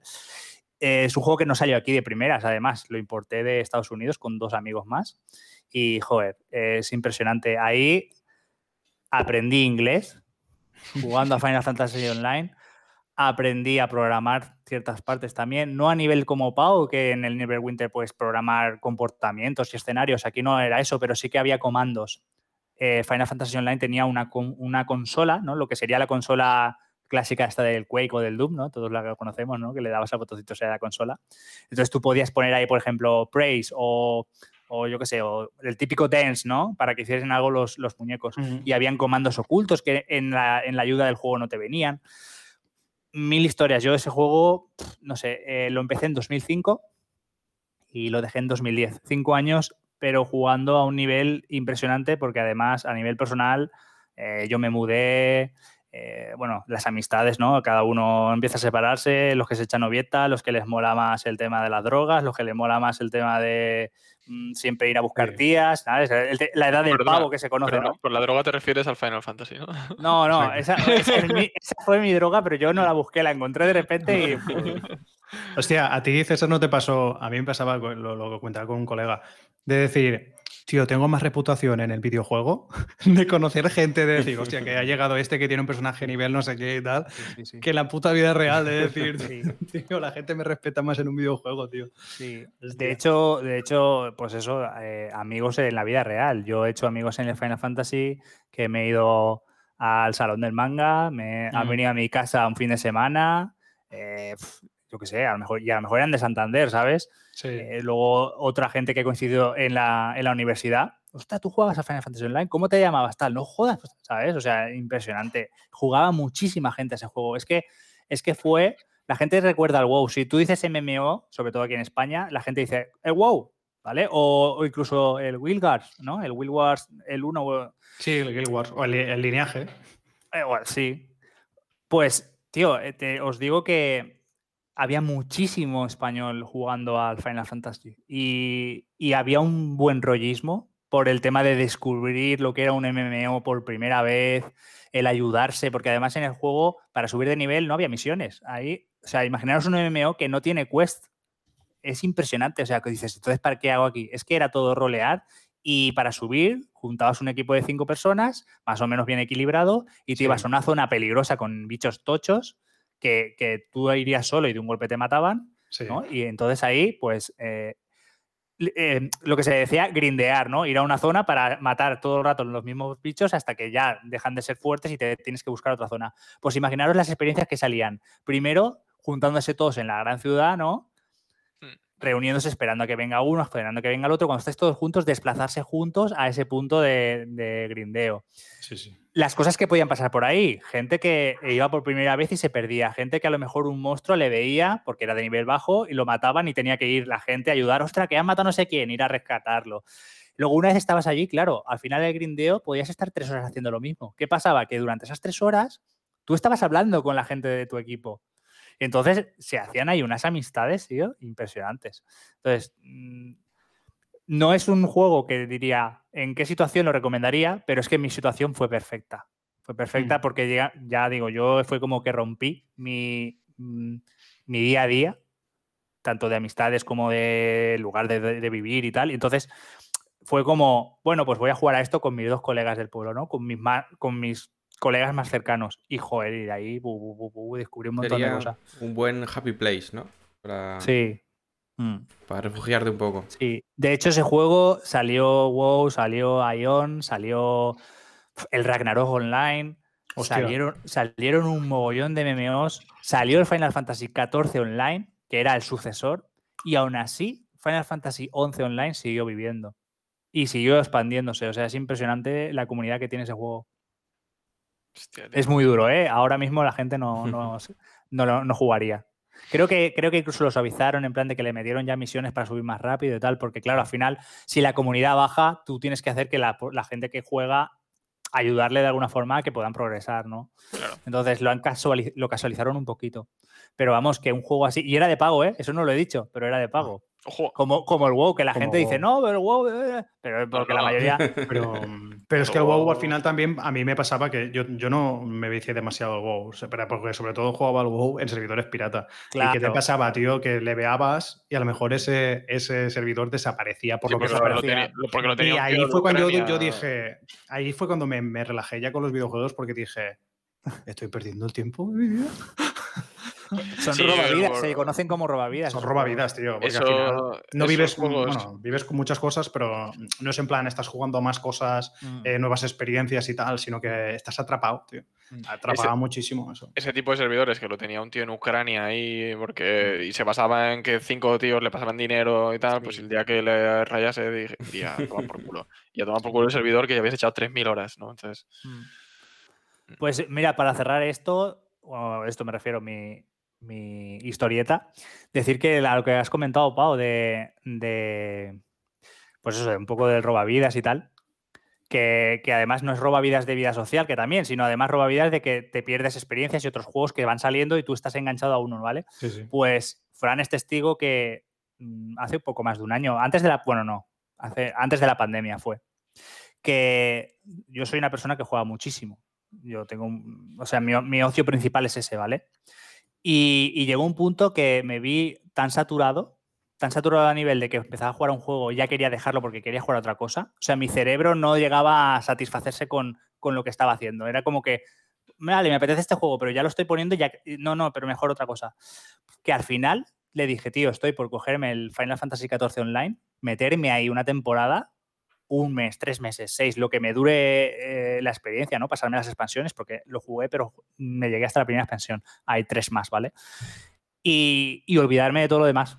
O sea, por eso que decimos de los momentos, pues para mí un momento fue ese en plan de, es que hay tanto que no sé qué jugar y el, y el MMO a mí me supuso tan bienestar en, en el pasado que a lo mejor es la, solu- es la solución ahora, ¿sabes? Ya, tío, pero yo es que, por ejemplo, en Neverwinter entro y escucho la música de la posada y me relajo que te cagas. tío. Claro, claro, sí, sí, sí, sí. O sea, es que es increíble, tío, que ya directamente dices, hostia, esto me, me viene aquí. Tú te que me, me- me lo estuve por comprar porque la, la última versión esta que han sacado es, también está para la Switch y dije, sí. me caliento, ¿eh? Me, me caliento porque sé que que al final me haría un personaje tal y cual, jugaré un poco y ya está. Pero, tío, lo de los mundos persistentes estos, o sea, jugar online era, era la hostia, tío. Era la hostia. Pero bueno. Sí. Pero es que tú dices eso de que te relaja, pues imagínate, yo cuando me lo pongo en Spotify la, la lista de, Claro. del Final Fantasy XI, eh, me lo tengo que poner si no estoy trabajando, no estoy haciendo otra cosa, porque me absorbe. O sea, me absorbe a nivel de que, que me hace llorar a veces. O sea, así, sinceramente, porque Mm. son tan, tantas buenos experiencias. recuerdos, sí. Sí, tantas experiencias que tengo ahí, es impresionante. Y eso solo lo consigue en juegos que son, son obras maestras. Y para mí eso es, vamos, Mm. ese juego es intocable. Hostia, tío. Yo no he querido decir nada de MMOs, pero yo tuve una época oscura en el Metin 2. Hostia, hostia, ya. Pero no quiero comentar más al respecto. Quiero decir, para mí eso fue una época oscura. Era un juego de mierda. Pero sí, sí. También Pero vició mucha peña, tío, porque, porque Sí, mi, era- hermano, era- mi hermano también, y no es gamer, o sea, no juega nada, tío, pero hubo un. es- yo creo que sería el año que jugaste tú, que sería el boom, supongo, de ese juego. No me acuerdo. Y jugaba pero un montón de- sí. No sé, jugó. Bueno, ya hace o sea, bastante, era, era un MMO de a luz. O sea, no tenía nada. De navegador, ¿no? Porque se jugaba solo por No, navegador. no, este no. Te descargabas un cliente, pero. Ah, te descargas. Vale, vale. Es que ya me acordaba, pero sí. Pues, Víctor, ¿qué te parece si hilamos el tema de la relajación Sí, para lo estaba pensando. comentar algún jueguecito? Lo del Happy Place. Sí. Eh, sí, a ver. em, bueno, yo me había preparado varios juegos y en este caso creo que podemos hilarlo bien porque lo que comentábamos del lugar feliz, ¿no? Un poco relajación incluso. Pues yo os recomendaría, eh, si en algún momento estáis buscando ese, ese punto de decir, mira, quiero jugar a un juego, pero no quiero que mm, que me genere más estrés del que tengo o quiero despejarme tal. Pues si en la vida real muchas veces, o no sé si los que no estéis escuchando esto lo haréis mucho, pero yo por lo menos en mi familia sí que se escuchaba bastante lo de me voy al pueblo, ¿no? Sí. me paso un mes, en, sobre todo en verano. Pues eh, hay un juego que va justamente de eso, que se llama A Short Hike, que bueno, no es exactamente por las mismas circunstancias, pero es un universo donde, bueno, son animales personificados y pues eres un pájaro eh, y tienes, pues, por ciertos motivos, tienes que irte a casa de un familiar tuyo eh, a pasar unos días. Y eh, te vas allí a, una isla, que es donde vive este familiar tuyo, no recuerdo si es tu tía o tu abuela o quién, pero te vas allí y, a mí el juego en sí me parece una, pasada. Es un juego indie que lo podéis encontrar por 6, 7 mm. euros en Steam, creo que estaba ahora mismo. Vale cada uno de esos euros. Tiene un estilo muy particular, visualmente eh, hablando, pero yo al final me quedé con la sensación que transmite de realmente estar desconectado del mundo, de estar en una isla donde no tienes prisa por nada, donde es todo a tu ritmo, donde puedes disfrutar de las cosas sin importar, o sea, ¿no, ¿no habéis tenido nunca esta sensación de que vais al pueblo y ves a una persona y dices, tío, estoy en mi trabajo con un marrón de cojones y que a mí ese marrón, o sea, por poner el ejemplo de lo que trabajamos nosotros, ¿no? Hay una, se ha roto una base de datos y un banco no puede funcionar. Tío, este señor que está aquí sentado al sol, le importa una mierda eso, ¿sabes? Su vida no cambia porque esto no vaya. O sea, no le afecta en nada. Es más, se lo cuentas y te, y te mira diciendo, ¿y eso te preocupa? Me estás contando, tío? Y esta es la sensación que tuvo un poco en la Short Hike, que era como un punto y aparte en tu vida y decir, oye, quieto, calma, Mm. y la vida sigue. Eh, me pareció que transmitía muy bien la sensación de modernez, de, en cuanto a que notas mucho que la persona que llega al pueblo es como una persona moderna o deslocalizada del pueblo y que a veces no se entiende. Y, es un juego donde no hay voces, es todo texto. Pero hasta en el propio texto y cómo, cómo los tiempos de cómo aparece el texto te transmiten sensaciones de lo que quieren decir y cómo muchas veces, pues, eh, aunque están hablando en el mismo idioma, no hablan en el mismo lenguaje y no se entienden dos personas porque una es de un pueblo y, por el caso que estamos diciendo, ¿no? De, es que estoy preocupado porque en el trabajo no sé qué y el otro, tío, ¿qué me dices? Estoy cogiendo mm. tomates, ¿a mí qué me cuentas? Mm. Entonces, em, me parece que es un muy buen juego para jugarlo en verano. Mm, para aprovechar este momento de relax si lo tenéis. Eh, es un juego muy cortito, dura, pues puede durar los 3-4 horas y yo muy recomendado. No tengo más que buenas palabras para el juego. Y parece ser que en el chat también están, están apoyando bastante. Dicen que estuvo gratis en Epic. Yo esto no lo sabía. Yo me lo compré y, bueno, eh, lo disfruté es muchísimo. Pasada, es una pasada. Eh, yo lo jugué en Switch. Eh, lo podéis jugar en cualquier cosa, por cierto. Quiero decir, que, bueno, donde salga me refiero que no hay ningún problema por tema de gráficos. Es muy ligerito. De hecho, en, en, la Switch te deja configurar el nivel de grano de píxel que quieres. Sí, en, también. Yo usaba el más fino, eh, me parecía mucho más bonito así. Y, y es, es, increíble, es. es Vale, 7 pavos en la Switch, eh, igual cae. ¿eh? Sí. Es increíble. Yo, o sea, vale cada uno de esos euros. Y además, es. para mí es el juego wholesome por antonomasia. Porque eh, una parte de.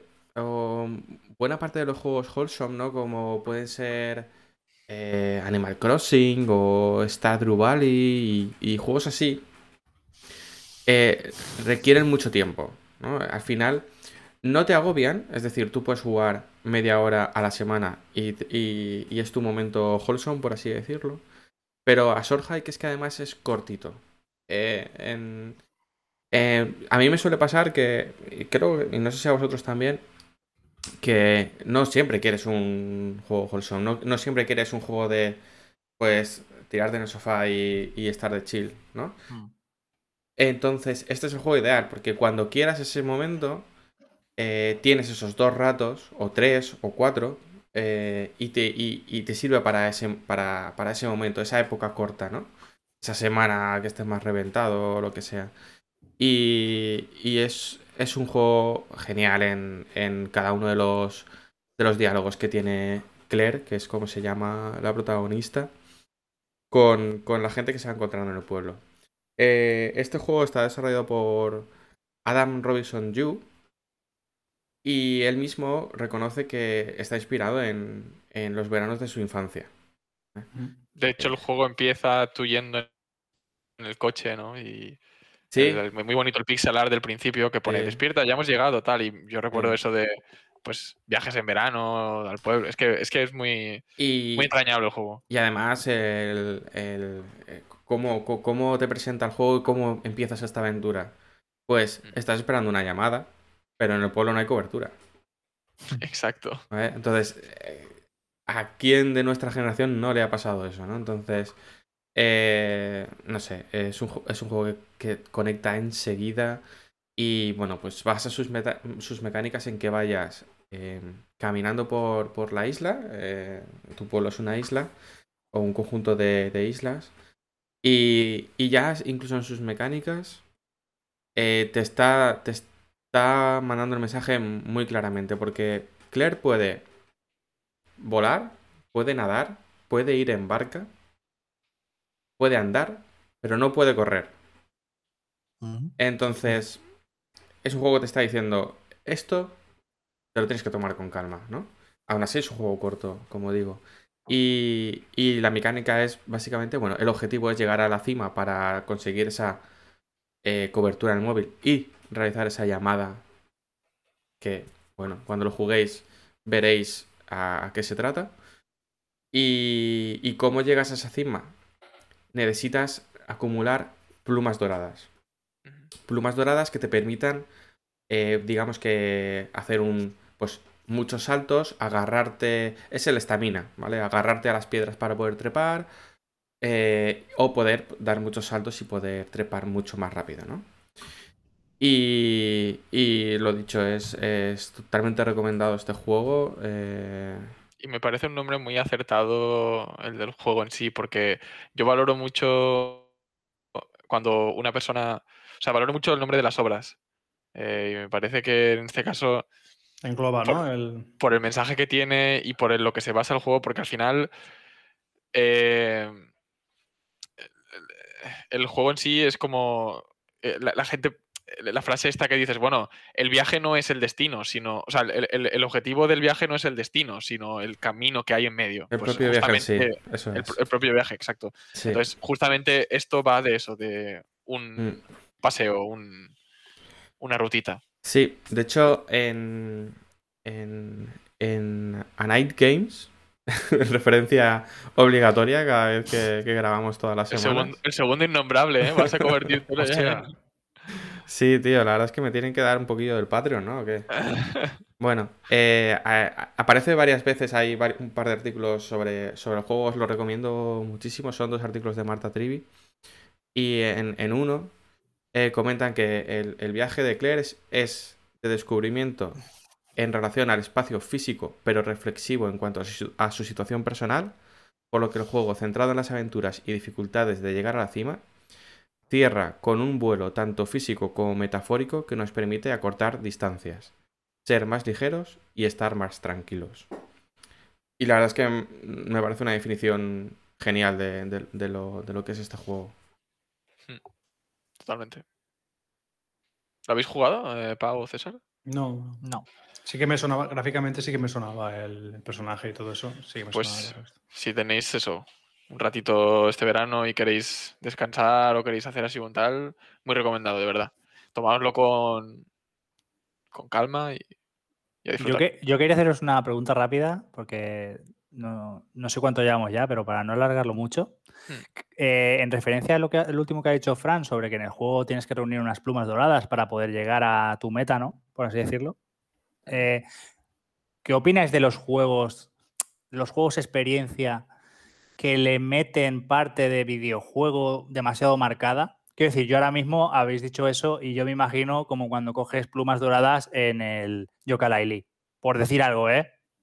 Eh, eh, No, eh, en, en este juego yo creo que está bastante bien hilado, porque si bien es cierto que al final es una mecánica muy recurrente en videojuegos, que es conseguir ítems para mm, eh, mm. conseguir cierta cosa, eh, hila muy bien con lo que comentaba, bueno, Fran de, de Marta Trivi, que al final en el proceso, o sea, e- es, está muy bien canalizado en forma de que sientes como que el personaje está aprendiendo o está entrenando o está ganando forma porque antes no podía subir esta cuesta y ahora ya puedo. Es que O antes no podía hacer tal sí. cosa y ahora me he dado cuenta de que sí puedo hacerlo porque he hecho esta otra. las, Entonces- pl- las plumas no dejan de ser el señuelo de un laberinto perfecto. Es un, está diseñado pre- precisamente para que busques esas plumas y al hacerlo descubras el videojuego en sí. Y, y hables con gente Eso y es. descubras lugares y Pero las plumas están ahí, quiero decir, no, no te ganas una pluma por, por escuchar la historia de un viejito que está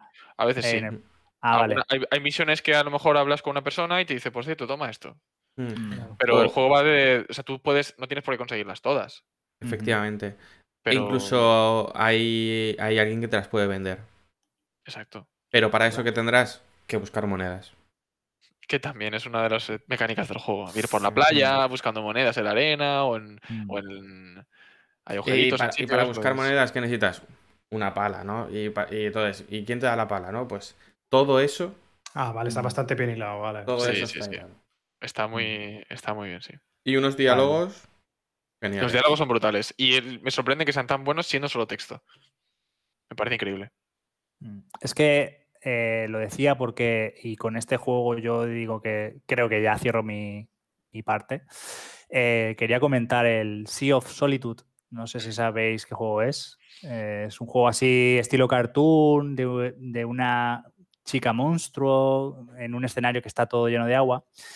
Y me viene muy bien que hayáis comentado el Short Hide porque, y su mecánica de videojuego, porque precisamente la pega que le iba a poner yo a ese juego es estas mecánicas que han puesto para que no sea solo una experiencia, que te quedes con, con lo que es y, y te guste o no, pero que seas así de cerrado, sino que han añadido cositas que pues que a lo mejor no hacía falta, ¿vale?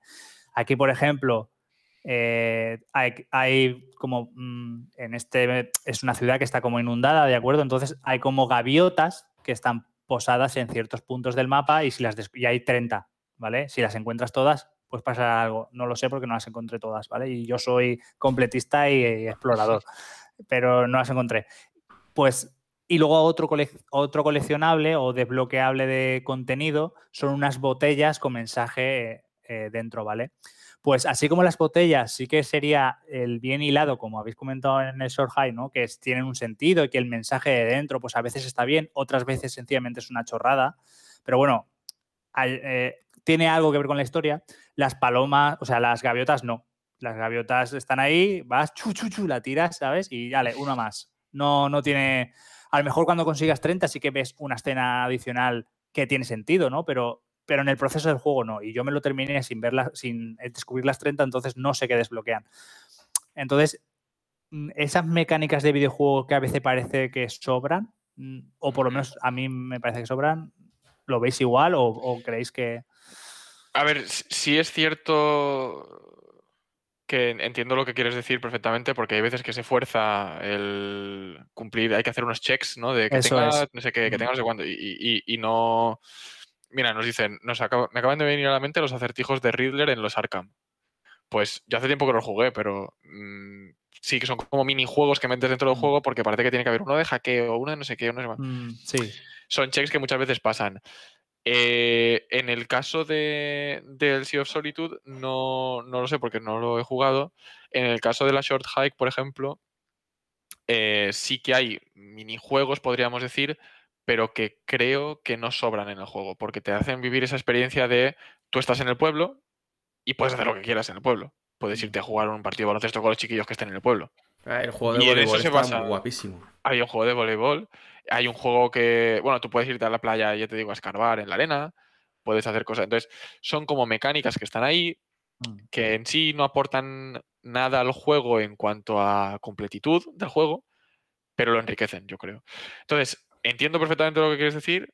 En A Short Hike no me dio esa sensación, pero claro, sí que cuando quieres eh, yo, yo quería mencionar un juego, lo que pasa es que tampoco sé si nos va a dar ya mucho tiempo más, pero yo quería mencionar un juego justamente que no, o sea, un ejemplo que no tiene nada de eso, que es simplemente la experiencia, que, que al final eh, eh, es prescindir de todos los recursos que tal.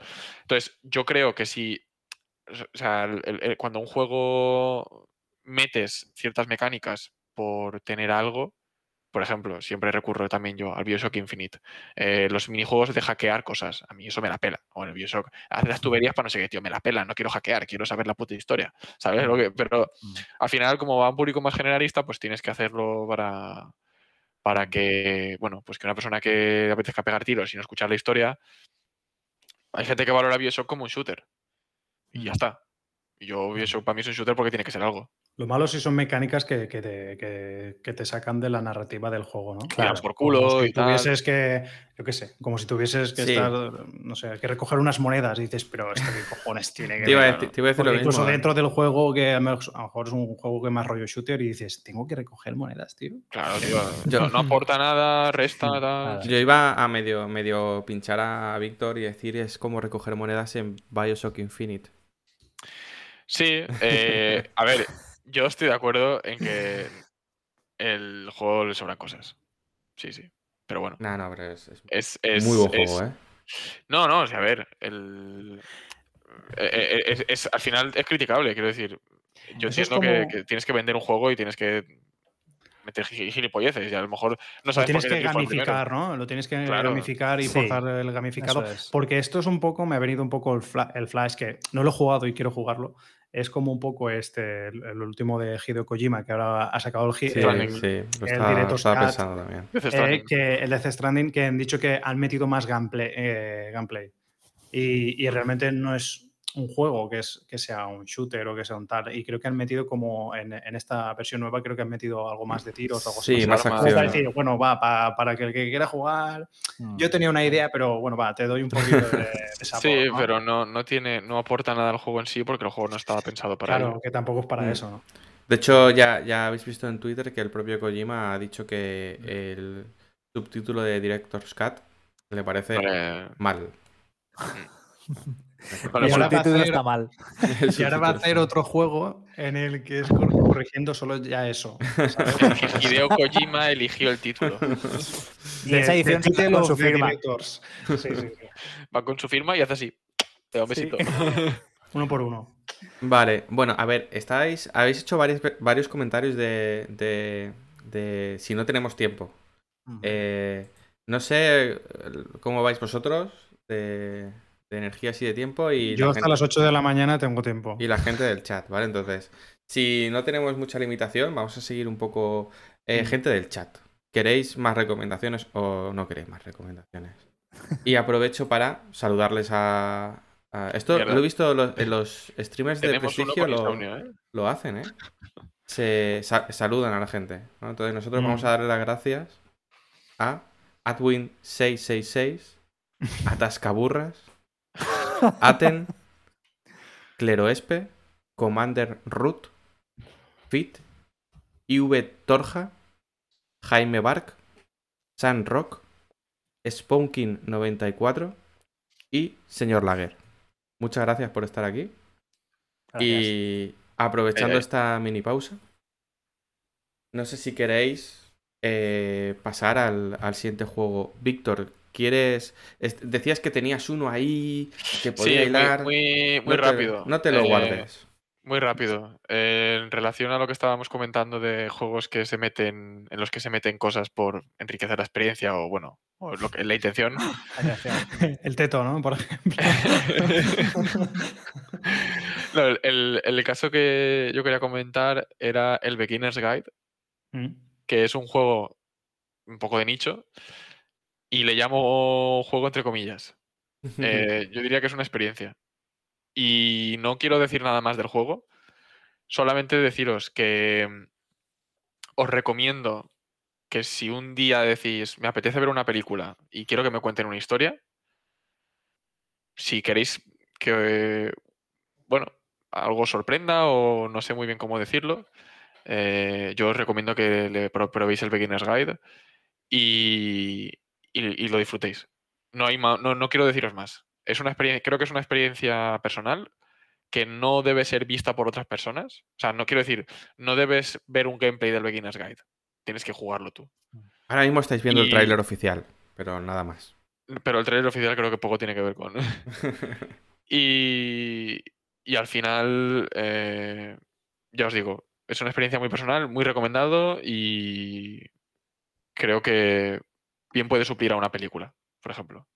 La experiencia de ver una película. Eh, lo veis, o sea, lo, jugáis, lo disfrutáis y. Una buena película, entiendo.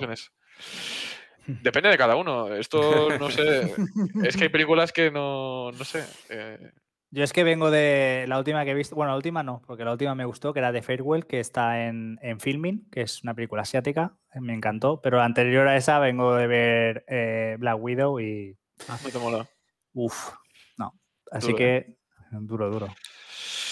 Bueno, eh, yo en este caso, a ver, os, lo vendo así para que no penséis que esto es un juego como puede ser a Short Hike, que también es una experiencia, pero es más tal que yo en este caso os digo que vayáis con la mente más abierta. Que vayáis allí, un poco como un lienzo en blanco, de a ver qué me cuentan. Y cuando terminéis, pues cada uno que, saque sus conclusiones. Ya está.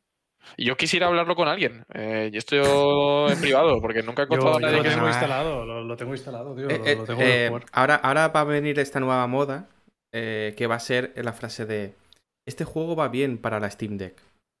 Este juego va bien para la Steam Deck en realidad. pues ahí está. Primer juego Short de Steam va bien para la Steam Deck también. ¿eh? efectivamente, efectivamente. Sí, bueno, es. Eh, sí, va bien. Pero bueno, el... recomendado, ¿eh? Recomendado. Muy, muy recomendado. De los creadores de Stanley Parable, juego que ha sido muy nombrado en, este canal. Sí, sí, que está el gameplay que se, puede ver. Vale. nos ponemos un poquito serios. Dale. Vale. Sin pasarnos mucho. Vale. Vale. Eh, a ver, vamos a. Voy a recomendar un, juego, o bueno, os voy a contar un poco mi experiencia sobre un, sobre un juego. Es. Em, todo el mundo, o. Bueno, espero que no, o, no lo deseo, pero. Si todo el mundo ha pasado por, por tener que estar de baja en casa, em, lesionado, o por haber pasado por alguna operación, eh, etcétera, alguna de estas situaciones. Eh, bueno, pues depende de lo que haya sido, eh, te puedes, te puedes comer la cabeza más de, lo de la cuenta, ¿no? El tener que estar en casa sin poder salir, em, por, porque básicamente pues estás en un pues, por superatorio, una recuperación, en reposo, básicamente, ¿no?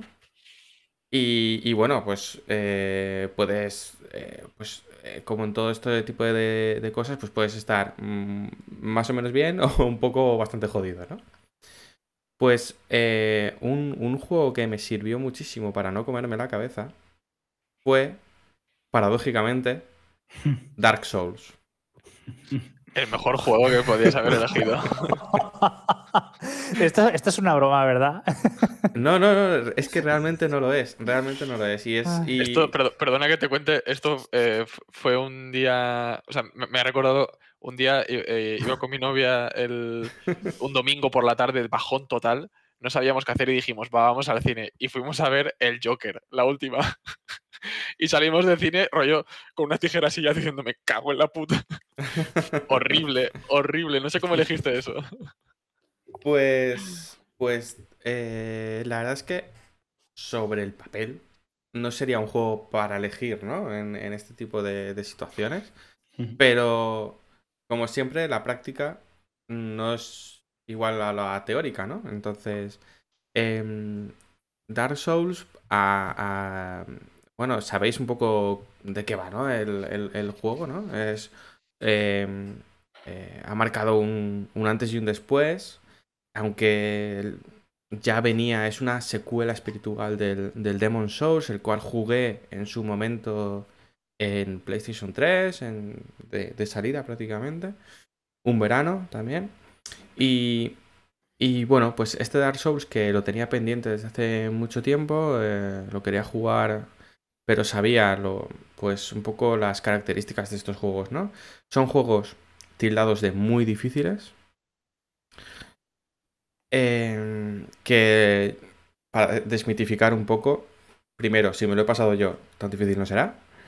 Y segundo, no es tanto la dificultad como la paciencia. Entonces, cuando tienes básicamente todo el tiempo del mundo, o casi todo el tiempo del mundo, porque no puedes hacer otra cosa, pues un Dark Souls tampoco, tampoco te va a quitar la vida, ¿no? y, lo digo yo que, por ejemplo, si estoy jugando en un Charted, por así decirlo, eh, y me matan o me equivoco en un salto o lo que sea, y tengo que, con que tenga que repetir dos minutos, me da rabia. Pues Dark Souls, que es precisamente eh, hace de eso una de sus mecánicas, el, repetir, el... Eh, en Dark Souls tú guardas el progreso en las hogueras y hogueras te vas encontrando por el mundo muy de vez en cuando. Entonces, si te matan entre hoguera y hoguera, no solo tienes que repetir todo el trayecto, sino es que eh, además, al morir, has perdido la experiencia previa. Con la experiencia, cuando tienes cierta experiencia, la intercambias por más nivel en alguna de tus características, pues lo digo, fuerza, inteligencia, etcétera, ¿no? Entonces, cuando mueres, dejas una marca de tu muerte y hasta que no vuelves a esa marca de tu muerte después de haber muerto, no recuperas esa experiencia que habías perdido. Y si por el camino vuelves a morir, ya has perdido la experiencia completamente. Entonces, pues eso, sobre el papel no, no, es una de las mecánicas que me gusta. De hecho, esta mecánica, ya lo he comentado varias veces, en otros juegos como en Jedi Fallen Order no me gustan y no la soporto. En, Dark Souls mm, tiene un encanto este juego, tiene ese, lore especial que tiene, ¿no? Y, esa ambientación y además ese diseño del mapa en el cual está todo completamente eh, interconectado cuando tú de primeras no te das cuenta pues, pues me sirvió mucho. De hecho, voy a poner el, el tráiler aquí en segundo plano mientras, mientras comento. Y, me, sirvió, me sirvió eh, muchísimo eh, para em, centrarme en, en, lo que es lo que era el juego y el juego es un el juego no, no os voy a engañar es un es un reto es un reto bastante grande no es que no, es que no, se pueda hacer, eh, cualquiera lo puede hacer, pero tiene que estar concienciado de lo que está, de lo que está haciendo. Eh, eh, tienes que estar, tienes que estar por la labor.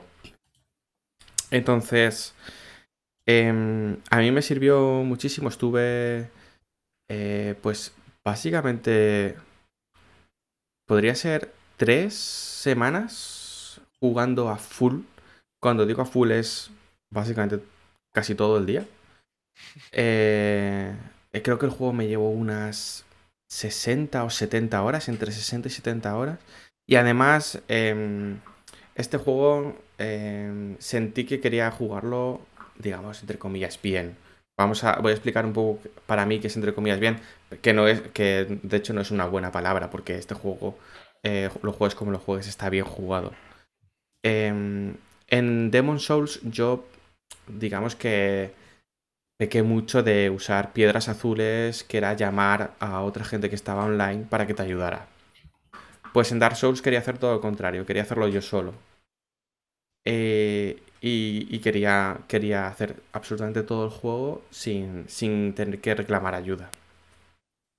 Y, bueno, la verdad es que eh, como experiencia es, este tipo de, juegos que te dicen que es una experiencia y incluso que habrá gente que te diga, este juego me ha cambiado la vida y tal y cual, ¿no? Pues yo lo veo un poco así eh, porque, porque al final es como un propósito que cumples, aunque sea, aunque sea un, mero videojuego, ¿no?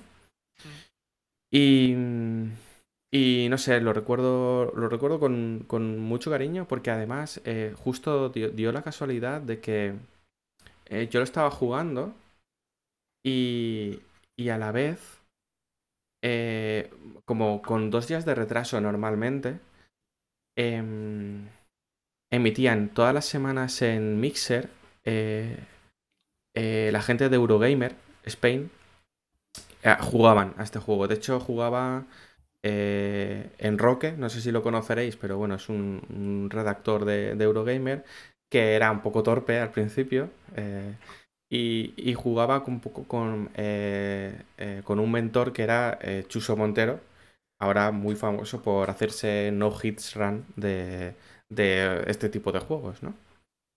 Y, y un poco eh, me, como que me molaba muchísimo ver eh, cómo la liaba en Roque en el mismo punto en el que la liaba yo cuando había llegado en ese momento, ¿no? Y, y, ver cómo pues eh, también estaban pasando por una experiencia muy parecida, muy parecida a la mía me como que me hacía sentir un poco más identificado, ¿no? Con, con, con lo que era la aventura en, en concreto. Y, y, bueno, yo es un juego que mm, recomiendo a todo el mundo, eh, incluso a los que piensen que es demasiado para ellos porque tampoco es tanto. Eh, es simplemente saber que, que estás un poco en, que tienes que tener un poco de tiempo y estar un poco concienciado en que en algunos puntos tienes que, tienes que estar atento. Eh, tiene unos jefes que, que, son una maravilla, eh, cómo están diseñados mecánicamente eh, y cómo llega un momento en el que puedes llegar a pensar, esto no me lo voy a pasar en la vida, pero no, te lo, te lo pasas. Parece que no, pero sigues aprendiendo a jugar, ¿no? Y de hecho hay, hay un, un jefe que es bueno, hay varios jefes, ¿no? Que son dobles, pero bueno, hay uno que, son dos personajes muy distintos, uno como muy gordo y otro muy rápido, ¿no? Lento y rápido y, y piensas que es imposible que te lo hagas y, y tú solo puedes con, y cuando tú solo puedes con ello es, es muy gratificante, muy gratificante. De hecho, eh, ya cuando estaba, cuando estaba bien, de hecho ya estaba trabajando y eso, aún me quedaba, no, no me lo había pasado del todo. Y, y recuerdo un, el, jefe más difícil del juego eh, es un jefe totalmente opcional. Y yo no lo sabía. Eh, Artorias. Eh, no, está en el mundo de, Artorias, pero es. Ah, no, ya, ya sé quién es. El, de la mano negra este. Es Black Dragon Calamez. Es un dragón. Ah, no, el dragón. Ah, yo pensaba que decías el. Es un dragón, ahora el, demonio este del vacío, sí. Ah, el, los cuatro reyes. No, no, no, no, no, no. Manus, Manus se llama, Manus. Ah, ¿Manus? ¿No, no, es, ¿No es Nito el demonio del...? No me acuerdo ya, ¿eh? Fíjate que... No, era del DLC, Manus. Era uno que tenía así como una forma negra rara, que tenía una mano gigante y tal. Pues no sé, me, lo hice con el DLC también y todo, pero no, no, ahora este, este no lo Digo, no te, no te acuerdas, pero sí, sí, es otro, es que daban todos mucha guerra. El que yo comento es Black Dragon Calamez, el, el dragón Calamez. Eh, y este eh, creo que estoy casi convencido de que era opcional, porque además eh, cuando acababas con él te daba un anillo que encima para mi personaje no servía absolutamente para nada. Y mira que estuve días hasta que lo maté y recuerdo que el momento que lo maté lo recordaré toda la vida porque eh, tenía tanto vicio que a la hora de comer, como yo tenía mm, dos horas para comer, podía o pues o comer tranquilamente en la oficina y, digamos que hacer una sobremesa tranquila tomando café o estando con, los compañeros, que era normalmente lo que hacía. Pero en este momento, eh, al día anterior eh, estaba tan calentito, ¿no? Estaba la máquina tan calentita que dije, a la hora de comer, vuelvo a casa y me lo hago. Hostia. ¿Vale? ¿Y, te lo hiciste el día que fue? O sea, fue un día de trabajo.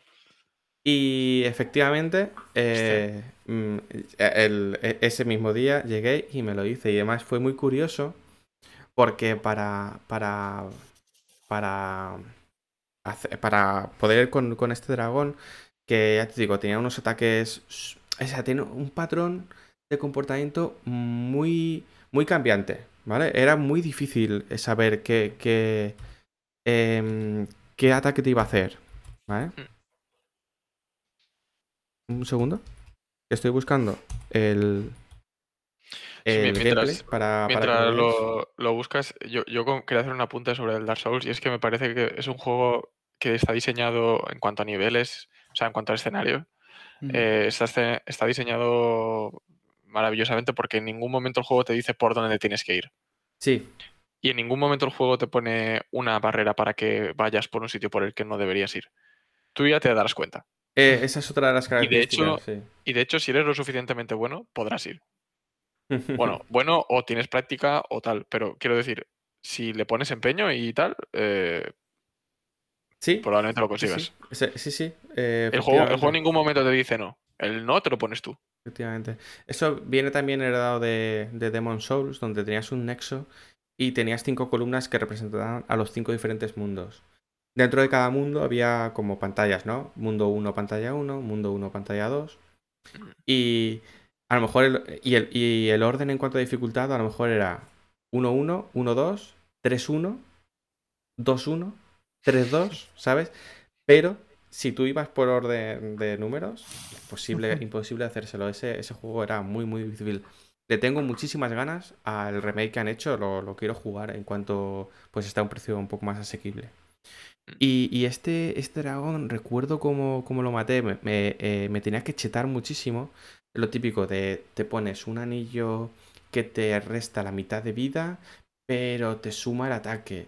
Y luego te pones otro anillo que te, que te va quitando cada segundo que pasa vida, pero también te suma ataque, ¿no?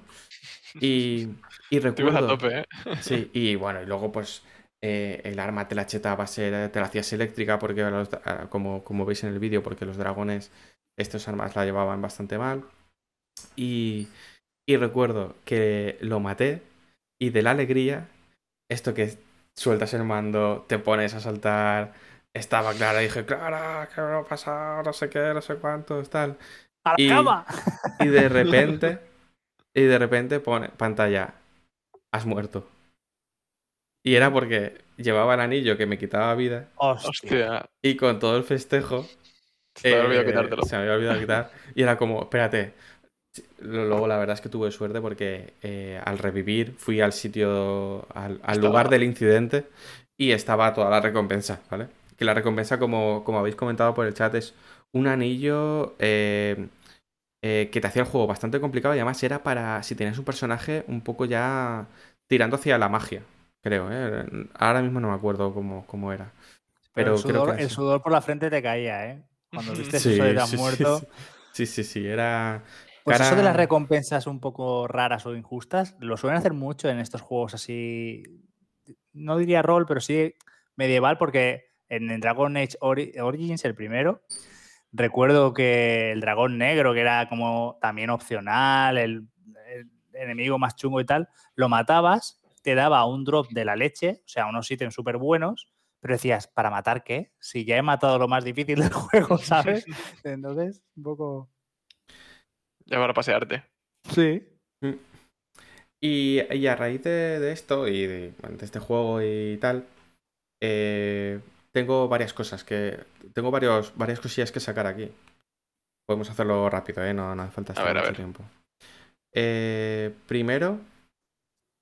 Eh, espérate que se me ha olvidado. No, espérate. Eh, primero, eh, decir. Dificultad. O sea, eh, eh, grado de dificultad en los videojuegos. ¿Sí o no? ¿A qué te refieres con grado de dificultad? Elegir dificultad. Que el juego te diga, ¿quieres jugar en fácil, difícil, dif- eh, normal? Ah, yo, yo favor. Yo favor. Sobre Yo todo, fa- o sea, sí. si hay una, una moda- moda- modalidad que es la diseñada para el juego, para tener la experiencia, que sería el normal, por así decirlo, guay. Y luego si tienes una fácil, también lo veo bien, por si no tienes tiempo en tu puta vida y necesitas Mm. eh, pasarte algo que es más un, juego más rollo historia o lo que sea, y solo quieres pasártelo del tirón o lo que sea. O sea, yo, yo lo veo útil. Yo estoy de acuerdo con Pau. Mm. Es increíble la cantidad de gente que está en contra de esto y a mí me sigue sorprendiendo que la gente apoye a que no haya selector de dificultad en los juegos. Yo opino que el selector de dificultad es igual que cuando un juego que no es first party no sale en todas las plataformas. A- a- eh, yo estoy a favor de que haya niveles de dificultad y que los juegos estén en la mayor número de plataformas posibles, porque lo importante es que el juego llegue a la mayor cantidad de gente posible. Y hay muchísima gente, entre los que yo me incluyo, que los Souls les atraen muchísimo, pero son incapaces de disfrutarlos. No digo de jugarlos, jugarlo lo puede cualquiera y tryhardeando como Fran te lo puedes pasar, sí. Pero yo no quiero jugar para, para pasármelo sufriendo. Quiero No, jugar tienes- porque me gusta lo que veo y lo quiero disfrutar. Sí, no quiero ponerme a jugar media hora y sentir que, que no solo no he avanzado, sino que encima me he puesto de mala leche. Mm. Recientemente tengo un compañero que, con- que fui a ver Black Widow y me contó que, que se había comprado el Returnal. y, y que ni con guías ni tal, y que estaba muy mosqueado, porque claro, se lo había comprado, lo quería disfrutar, realmente quería acabarse el juego, pero era incapaz de pasarse el primer boss. Y dice, me parece muy fuerte que, que, me vea en esta situación, porque no, no, no se lo puede pasar. Y, y, yo lo entiendo perfectamente. O sea, nivel de dificultad, sí, sí o sí. Y luego los Souls suelen pecar mucho también de que no son accesibles en, en cuanto a que eh, no te dicen, o sea, igual que es algo bonito, ¿no? El que no te digan nada y tal, Mm. muchas veces son muy toscos y son muy duros de entrar porque eh, a Pau le pasaba hace no mucho con, con el El Hollow Knight, que me decía, tío, pero ¿qué cojones tengo que hacer ahora? Y a Mm. mí me pasó que un amigo se tuvo que poner conmigo a mirar mi mapa y a compararlo con el suyo para decirme, Mm. ah, no, es que tienes que ir por ahí abajo, porque ya me había pasado seis horas dando vueltas y no en sabía qué ese aspecto, tío, Y no eh, es no, que no, pudiera, es que no sabía, no sabía qué tenía que hacer. y yo prefiero, por ejemplo, rejugar una, un, un Hades. Que, que dices, pam, pam, pam, te lo pasas, ah, te han muerto o tienes que pasarte otra run, lo que sea. Prefiero rejugar Mm. eso que no, por ejemplo, en el Hollow Knight de decir, esto está la polla, de Mm. venir por este caminito y tal y no sé qué. Más que nada porque no tengo tiempo, o sea, no tengo tiempo para trejadear, o sea, a ver si me tengo que pillar la baja para pasármelo. O sea, que me gusta y me gusta esa experiencia, pero llega también una, una edad o, o una época en la que dices, vale, tío, tengo esta opción de hacerlo, me lo estoy gozando, pero a lo mejor si empiezo de más abajo, me lo paso el juego y si me gusta mucho, digo, pum, me lo voy a poner difícil para, pues Mm. para eso, para, para sentirme más a gusto o, o Mm. ponérmelo a la, a la dificultad que el, que el diseñador de juego dice, no, no, yo este juego es esto. ¿Vale? Pero te lo puedo bajar, te puedo dar más vida. O sea, incluso en el mismo este, en el, en el Hades, te podías ponerlo de. Te mueres, Dios. Pero en modo Dios y te va aumentando la resistencia al daño. Mm. No es un modo de. No, no estás eligiendo la dificultad, lo tienes un poco más fácil, pero te vas a morir igual, ¿sabes? Mm. No sé. A ver, yo, bien. si fuese un sí y un no, seguramente diría no. ¿Vale? Y, y pienso también muy No, no a qué, a qué, a, a a qué. modo de dificultad. ¿Que no no. quieres que haya modo dificultad? A modo de elección de dificultad. Yo, eh, si tuviese que decir sí o no, diría no. ¿Vale? Lo que pasa es que hay, hay matices. Eh, lo ha dicho el señor Lager en el chat. Y, y estoy bastante de acuerdo. Él dice: Yo pondría solo una dificultad y modo fácil. Pero cinco, de niveles, cinco niveles de dificultad, no. Entonces, yo eh, soy un poco de esa opinión. Yo creo que eh, podría haber un modo accesible, por así decirlo, o el típico mo- modo aventura, depende de cada juego, lo llaman de una forma, ¿no? De decir, mira, eh, rápido. simplemente tú con pues darle a avanzar al stick y a la X del salto, pues vas a ir pudiendo hacer cosas. Los monigotes te van a atacar, pero no te van a hacer daño, etcétera, etcétera, etcétera. A mí eso me parece bien. Em, a ver, también me parece bien que todos los juegos los puedan jugar eh, todas las personas, ¿no? Lo que pasa es que a partir de ahí hay una derivada un poco negativa y que me produce cierto agobio cuando estoy empezando los juegos, que es, eh, vas a empezar el juego y dices, ¿qué, eh, ¿qué nivel de dificultad tengo que elegir? Eh, el normal va a ser muy fácil para mí, el difícil va a ser extremadamente difícil. Em, yo, de hecho, si quieren poner 10 niveles de dificultad, pero que digan uno que se llame yo, diseñador del juego, he diseñado el juego en este nivel, para que tú lo juegues en este nivel. Pues como si le pones 50, ¿vale? Yo a ese jugaré. Ya. Yo ahí sobreentiendo que el normal es el diseñado y luego pues los otros son pues a partir de ahí pues más o menos. Eh, a mí sí que me gustaba en algunos juegos, no sé si era incluso en el Border, no, no, ahora no, no, en el Border no. En algunos que te decía, eh, era un shooter el juego este que estoy recordando. Te había tres mo- modalidades, ¿no? Y te decía, "Mm, nunca has jugado a un shooter, pues te pillas esta. Tipo el Pues, Doom. no sé si era Metal Gear, tío, o cuál era, no sé. Mm. O sea, si nunca Sí. has jugado a un shooter, pues juega, píllate esto, porque En si los, nunca has jugado a un shooter, sí, pues, en claro, los juegos de acción te lo suelen decir, ¿no? Si estás acostumbrado a los juegos de acción. Si estás acostumbrado, pero poco. Y luego es si no has jugado nunca, ¿no? A los juegos de acción. Bueno, no sé, yo la verdad es que me, gus- me gusta jugar en conforme han pensado, ¿no? Que claro, han, claro. han jugado a los videojuegos. Por eso, por- a lo mejor, eh, a los amigos que van a jugar a, a The Last of Us, les recomiendo siempre que vayan a nivel difícil. No, no, Mm. por, no por colgarse la medalla, sino, ni colgármela yo, sino porque creo que el juego es todavía mejor ahí, ¿vale? Y por supuesto, si te lo pasas en fácil, lo comentábamos la semana Pues, pasada. ah, pero que el difícil, por ejemplo, no pero- sería el diseñado por el. Por el, por el Bajo, claro, ¿no? bajo mi punto de vista sí. Es que el, el- el juego no te dice, cuando pones fácil, normal o difícil, no te dice, eh, yo, eh, Naughty Dog, he pensado que el juego está diseñado para que juegues en este nivel. No te lo dice. Luego también hay que tener en cuenta que entra muy en factor la habilidad del jugador, porque para ti, eh, normal en el Last of Us se queda corto, y yo lo entiendo perfectamente, porque yo también me lo pasé en difícil y el 2 lo empecé en difícil y luego lo bajé. Ya hablaremos en el spoiler cast de por qué lo hice. Pero hay que entender que eh, tú o yo jugamos a Last of Us en normal y nos sobra todo. Nos sobran los botiquines, nos sobran las navajas, nos sobran las balas, nos sobran las flechas y tal. Pero hay gente que se gasta todas las flechas para matar a un enemigo o eh, dispara y, y hiere, pero no mata de un tiro. Entonces, eh, el juego en sí estará en una dificultad normal, con lo cual a nivel de recursos no debería tener problemas, pero claro, el jugador luego tiene que poner de su parte también. Por, es- por eso, por eso yo creo que los estudios deberían mojarse en- y decir, oye, yo, yo he creado este, este juego en este nivel. Hay dos juegos que lo hacen muy bien, que son eh, Shadow of the Colossus. Uy, perdón, me he rayado. Shadow of the Tomb Raider, Shadow of the Tomb Raider y, y Jedi Fallen Order, que te dejan elegir el nivel de dificultad en qué parte la quieres, si en la exploración, si en el combate, si en los puzzles, por ejemplo, en el, en el Tomb Raider. Entonces, eso está muy guay, porque a lo mejor dices, mira, yo no soy de pegar tiros y quiero que las peleas, cuando me salen enemigos, que no me den problemas, porque lo que me gusta es ver los escenarios, explorar las tumbas, mover los objetos, intentar aceptar. Entonces, modo de batalla, pónmelo al mínimo y el- los puzzles al máximo, ¿sabéis? Entonces, eso está guay. Mm, Nos comentan una pregunta que es interesante, que dicen, si no tienes suficientes recursos para avanzar y te atascas, ¿no sería un mal diseño del juego?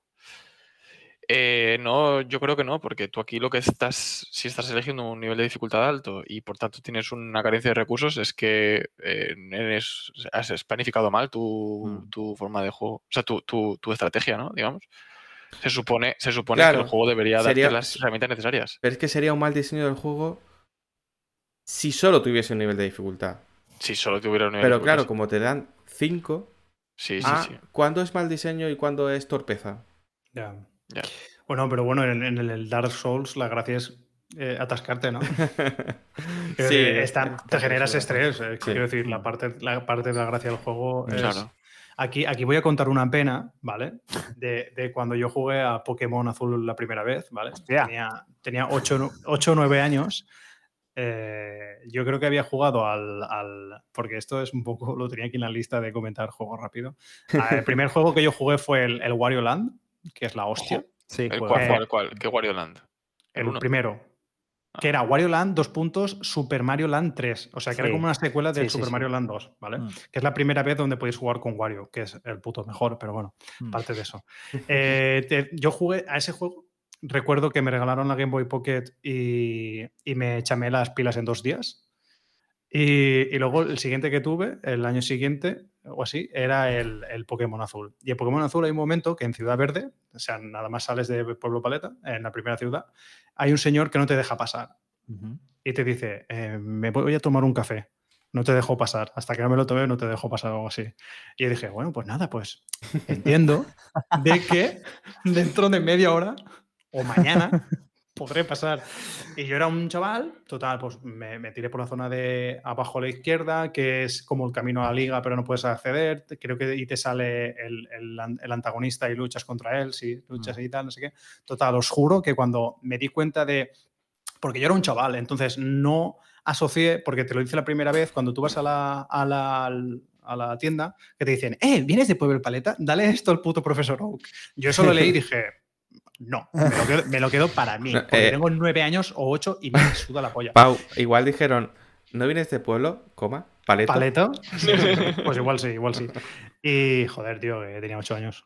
Eh, ¿Y qué pasó? Eh, llegué a la. mm, Igual ahí me, me columpió, pero yo sé que en las. En, pues, en- en la, a Misty la reventé con un Blastoise. O sea, Ojo. había rejugado tanto el Menos juego mal que por- ya estamos en horario nocturno, ¿eh? Ah, bueno, exacto, sí, le hice. Hostia, lo voy a tener que censurar otra vez. Bueno, total. Que, que me hizo gracia eso, lo de atascarte con un juego. O sea, yo me quedé ahí porque también era la primera vez que, como ahí era todo muy plataformeo, ¿no? Y me quedé ahí atascado, tío, en un juego de rol en plan, ah, vale, que me estás diciendo literalmente de que vaya profesor o que le dé su puto correo o algo así, ¿no? Mm. Pero a mí eso, pues mira, ahí me atasqué, tío. ¿Cuántos, cuántos? Quiero pensar que, que hay más niños de 8 o 9 años que se quedaron atascados ahí, ¿no? Yo me atasqué en- también en el Pokémon Azul, porque no sabía que cuando tú te movías hacia el límite del mapa, Se movía. Continuaba. se movía la cámara. Y claro, yo veía, me acuerdo que había como un el bosque verde, creo que era, que era así, así como un laberinto. Y, Mm. y no entendía, yo veía árboles y decía, no entiendo, y no veo nada más, no tal. Y, y me acuerdo que mi abuela, mi abuela me dijo, ¿y eso qué juegas qué es? Y dije, pues para arriba, chaval. Y que- le, dio para arriba, y le dio para arriba y vi que se movía la cámara y que había un hueco y dije, Bueno, eso se llama pensamiento lateral. sí, sí, Claro, totalmente. claro, claro, porque vas probando. Es que, guau, tío, y, y otra, otra, otra penilla de ahí, tío, otra, otra de esto, fue que luego hay eh, un monte de estos, no es el de Moon, ese era otro, que, que está oscuro y necesitas destello para, Sí. poder, para poder verlo. Ujú. No tenía destello. No, o lo tenía, tío, pero no se lo puse ningún Pokémon porque era una puta mierda de tal. Y me lo pasé a oscuras, chaval. Porque cuando te salía un Pokémon, se, Se iluminaba. iluminaba, sí. ¡Pum! Eso sí que es tryhard, chaval. El, el Shokas, el Shokas, Me acabo, de, me acabo de enterar yo de que esto funcionaba así, ¿eh? Yo también. ¿Qué cojones, tío. Pero Bueno, bueno, pues, genial, después de esta breve introducción, es que os he metido dos juegos de los que también quería comentar. pero- Genial, genial. Nada, yo solo concluir eh, lo de Dark Souls. eh, simplemente en la bañera de Pigman se hacen recomendaciones de vez en cuando. Pues recomiendo un canal de YouTube que se llama No Clip, todo junto, donde hacen documentales sobre diseño de videojuegos. ¿no? Y hace poco, esta semana o el fin de, el fin de semana pasado, eh, sacaron un documental que se llama Demon Souls eh, Remaking a PlayStation Classic Documentary. Y es un poco eh, un documental sobre Blue Point y lo que fue este remake de, de Demon Souls. ¿no? Recomendación un poco porque documental en particular y sobre todo en, en general este canal es hace documentales de chuparse los dedos. Mola. Joder. Pues no lo conocía yo este, este canal, pero tiene pinta de que me va a gustar. Por lo que comentas. Yo, bueno, eh, hemos comentado así muy por encima. Si os gusta el Dark Souls, otro juego que también tenéis que jugar es el Hollow Knight. Muy parecido, muy del estilo. Yo lo jugué en una situación muy parecida a la tuya, me he sentido muy identificado, Fran, porque también estaba de baja. Eh, yo me coincidió con que, que pensaba que era el primer español en coger el coronavirus, porque fue en febrero de 2020 o así, o- y era que simplemente había cogido frío. Pero, pero fui, pero fui al médico, fui al médico porque tenía, tenía mucha fiebre. Eh, no tenía tos, pero tal, y me encontraba un poco mal. Y claro, ya entonces sonaba todo aquello, ¿no? Y fui al médico y me acuerdo perfectamente del momento. Ahí la de la, la enfermera que me atendió. Bueno, ¿qué te pasa, cariño? ¿Cómo estás? Y yo, nada, pues me encuentro un poco mal, tengo fiebre. Y conforme dijo fiebre, se quedó así, abrió la cajonera, la mascarilla, y yo. Era la primera vez que había una mascarilla de esas así en mi vida. Y yo diciendo, ¿qué me estás contando, tío? Y luego me dijo, nada, es que te has cogido frío, hombre, no pasa nada. Además me empezó a hacer preguntas rollo, ¿has estado con algún italiano? Porque en aquel entonces era, venía de Italia. Claro, claro. Y, y me dieron unos días de baja porque estuve un poco con fiebre y tal. Y, y me pasé el Hollow Knight. Muy, muy guay, Mola. muy guay. Fue una experiencia bonita. Sobre todo saber que no tenías el coronavirus, ¿no? Yo eso es lo que más me disfruté. sí, sí. Bueno, Pues eh, no sé si que si Víctor tú quieres comentar algún juego más o, o ya tienes suficiente por hoy, lo que tú veas. Ya quedan, solo quedan tuyos, ¿eh? Yo, si queréis, lo dejamos de momento por aquí. Eh, tengo varios que comentar, pero en realidad sería, se alargaría mucho la historia. Si queréis, lo podemos dejar para otro momento, para otro, para otro día o lo que, lo que veáis. Eh, Sí, lo podemos dejar aquí, son dos horas y cuarto. Dos horas y Está cuarto. bien. Yo me he Sí, apuntado en la si no- libreta eh, que a las dos horas y diez tengo que cortar alguna palabra. No, hombre, tampoco he sido nada. No se censura, no se censura. Ah, bueno, calla, es que claro, esto luego hay que ver dónde se sube, porque hay un canal que tiene, eh, es family friendly y el otro creo que no. Bueno, pues ya Bueno, se pues verá. eh, Eso- meto son un, un pitido, un loquendo de ahí. son- En plan, son hidrobomba. Ya está. poli- políticas de, de Twitch. No, le pongo, le pongo una EL a lo que has dicho y es Squirtle. Y ya Ah, está. Exacto. Pokémon. Por cierto, Claro, por eso lo mm, había dicho un poco de la coña. Bueno, me ha gustado mucho el programa de hoy y hemos tenido una audiencia muy, muy buena y muy constante. ¿eh? Se han mantenido aquí los fieles que han estado desde el principio hasta el final. O sea, aquí son putos espartanos nuestros, nuestros espectadores, ¿eh? es increíble. ¿O se han dormido con el chat abierto? Hostia. O sea, no, no, no, el chat Pero abierto. eso es de ser muy buen seguidor también, la A verdad. ver, si- quien, esté des- quien esté despierto, que ponga cucufate en el chat. Poca- Squirtle. po- po- po- pocas cosas más bonitas te pueden decir como que eh, me he dormido escuchándote, ¿no? Y cosas así, ¿o qué? Bueno, y si en, en un futuro alguien escucha esto o lo ve, por favor, que comente eh, si le pasa lo mismo que a mí en el Pokémon en, la- en Ciudad Verde, si ese viejo verde no, no- no les dejó pasar porque se estaba tomando un puto café. Si alguien sabe en qué bar está, que voy a reventar ese hijo de... Es que el tío ahí tumbado, este Y si le da pereza teclear, por lo menos que se suscriba. Un clic y ya. Efectivamente. Exacto. Bueno, parece que el señor Lager está despierto. Muchas gracias. Sí, ahora es cuando pedimos. eh, eh, eh, ¿Cómo es el dicho? Es está feo pedir, pero más feo robar. Es triste Sí, pedir. Qué triste pero más- pedir, pero más triste es robar. Eh, entonces, nada, tanto a la bañera de Pigman como, como a Analog Players, pues un suscribirse en YouTube, un seguir en Twitch. Eso está guay. Un escuchar en Spotify. Mm. Está bien, está bien. Sí, Ah, tenemos Eh, gente aquí que pasa lo de Pokémon, ¿eh? Sí hay el club de afectados. Hostia, voy a hacer un grupo de.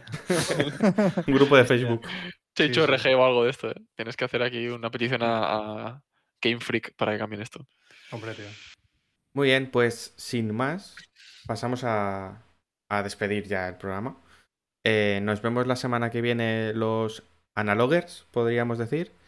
Y como siempre, en la bañera de Pigman, eh, Dios proveerá, ¿no? Dios aprieta, pero no tenéis un hueco en la bañera. Exacto.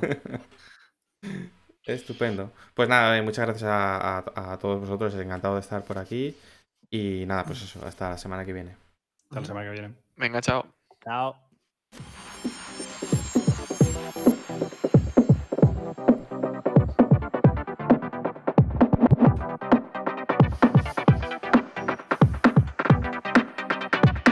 Motoi Sakuraba.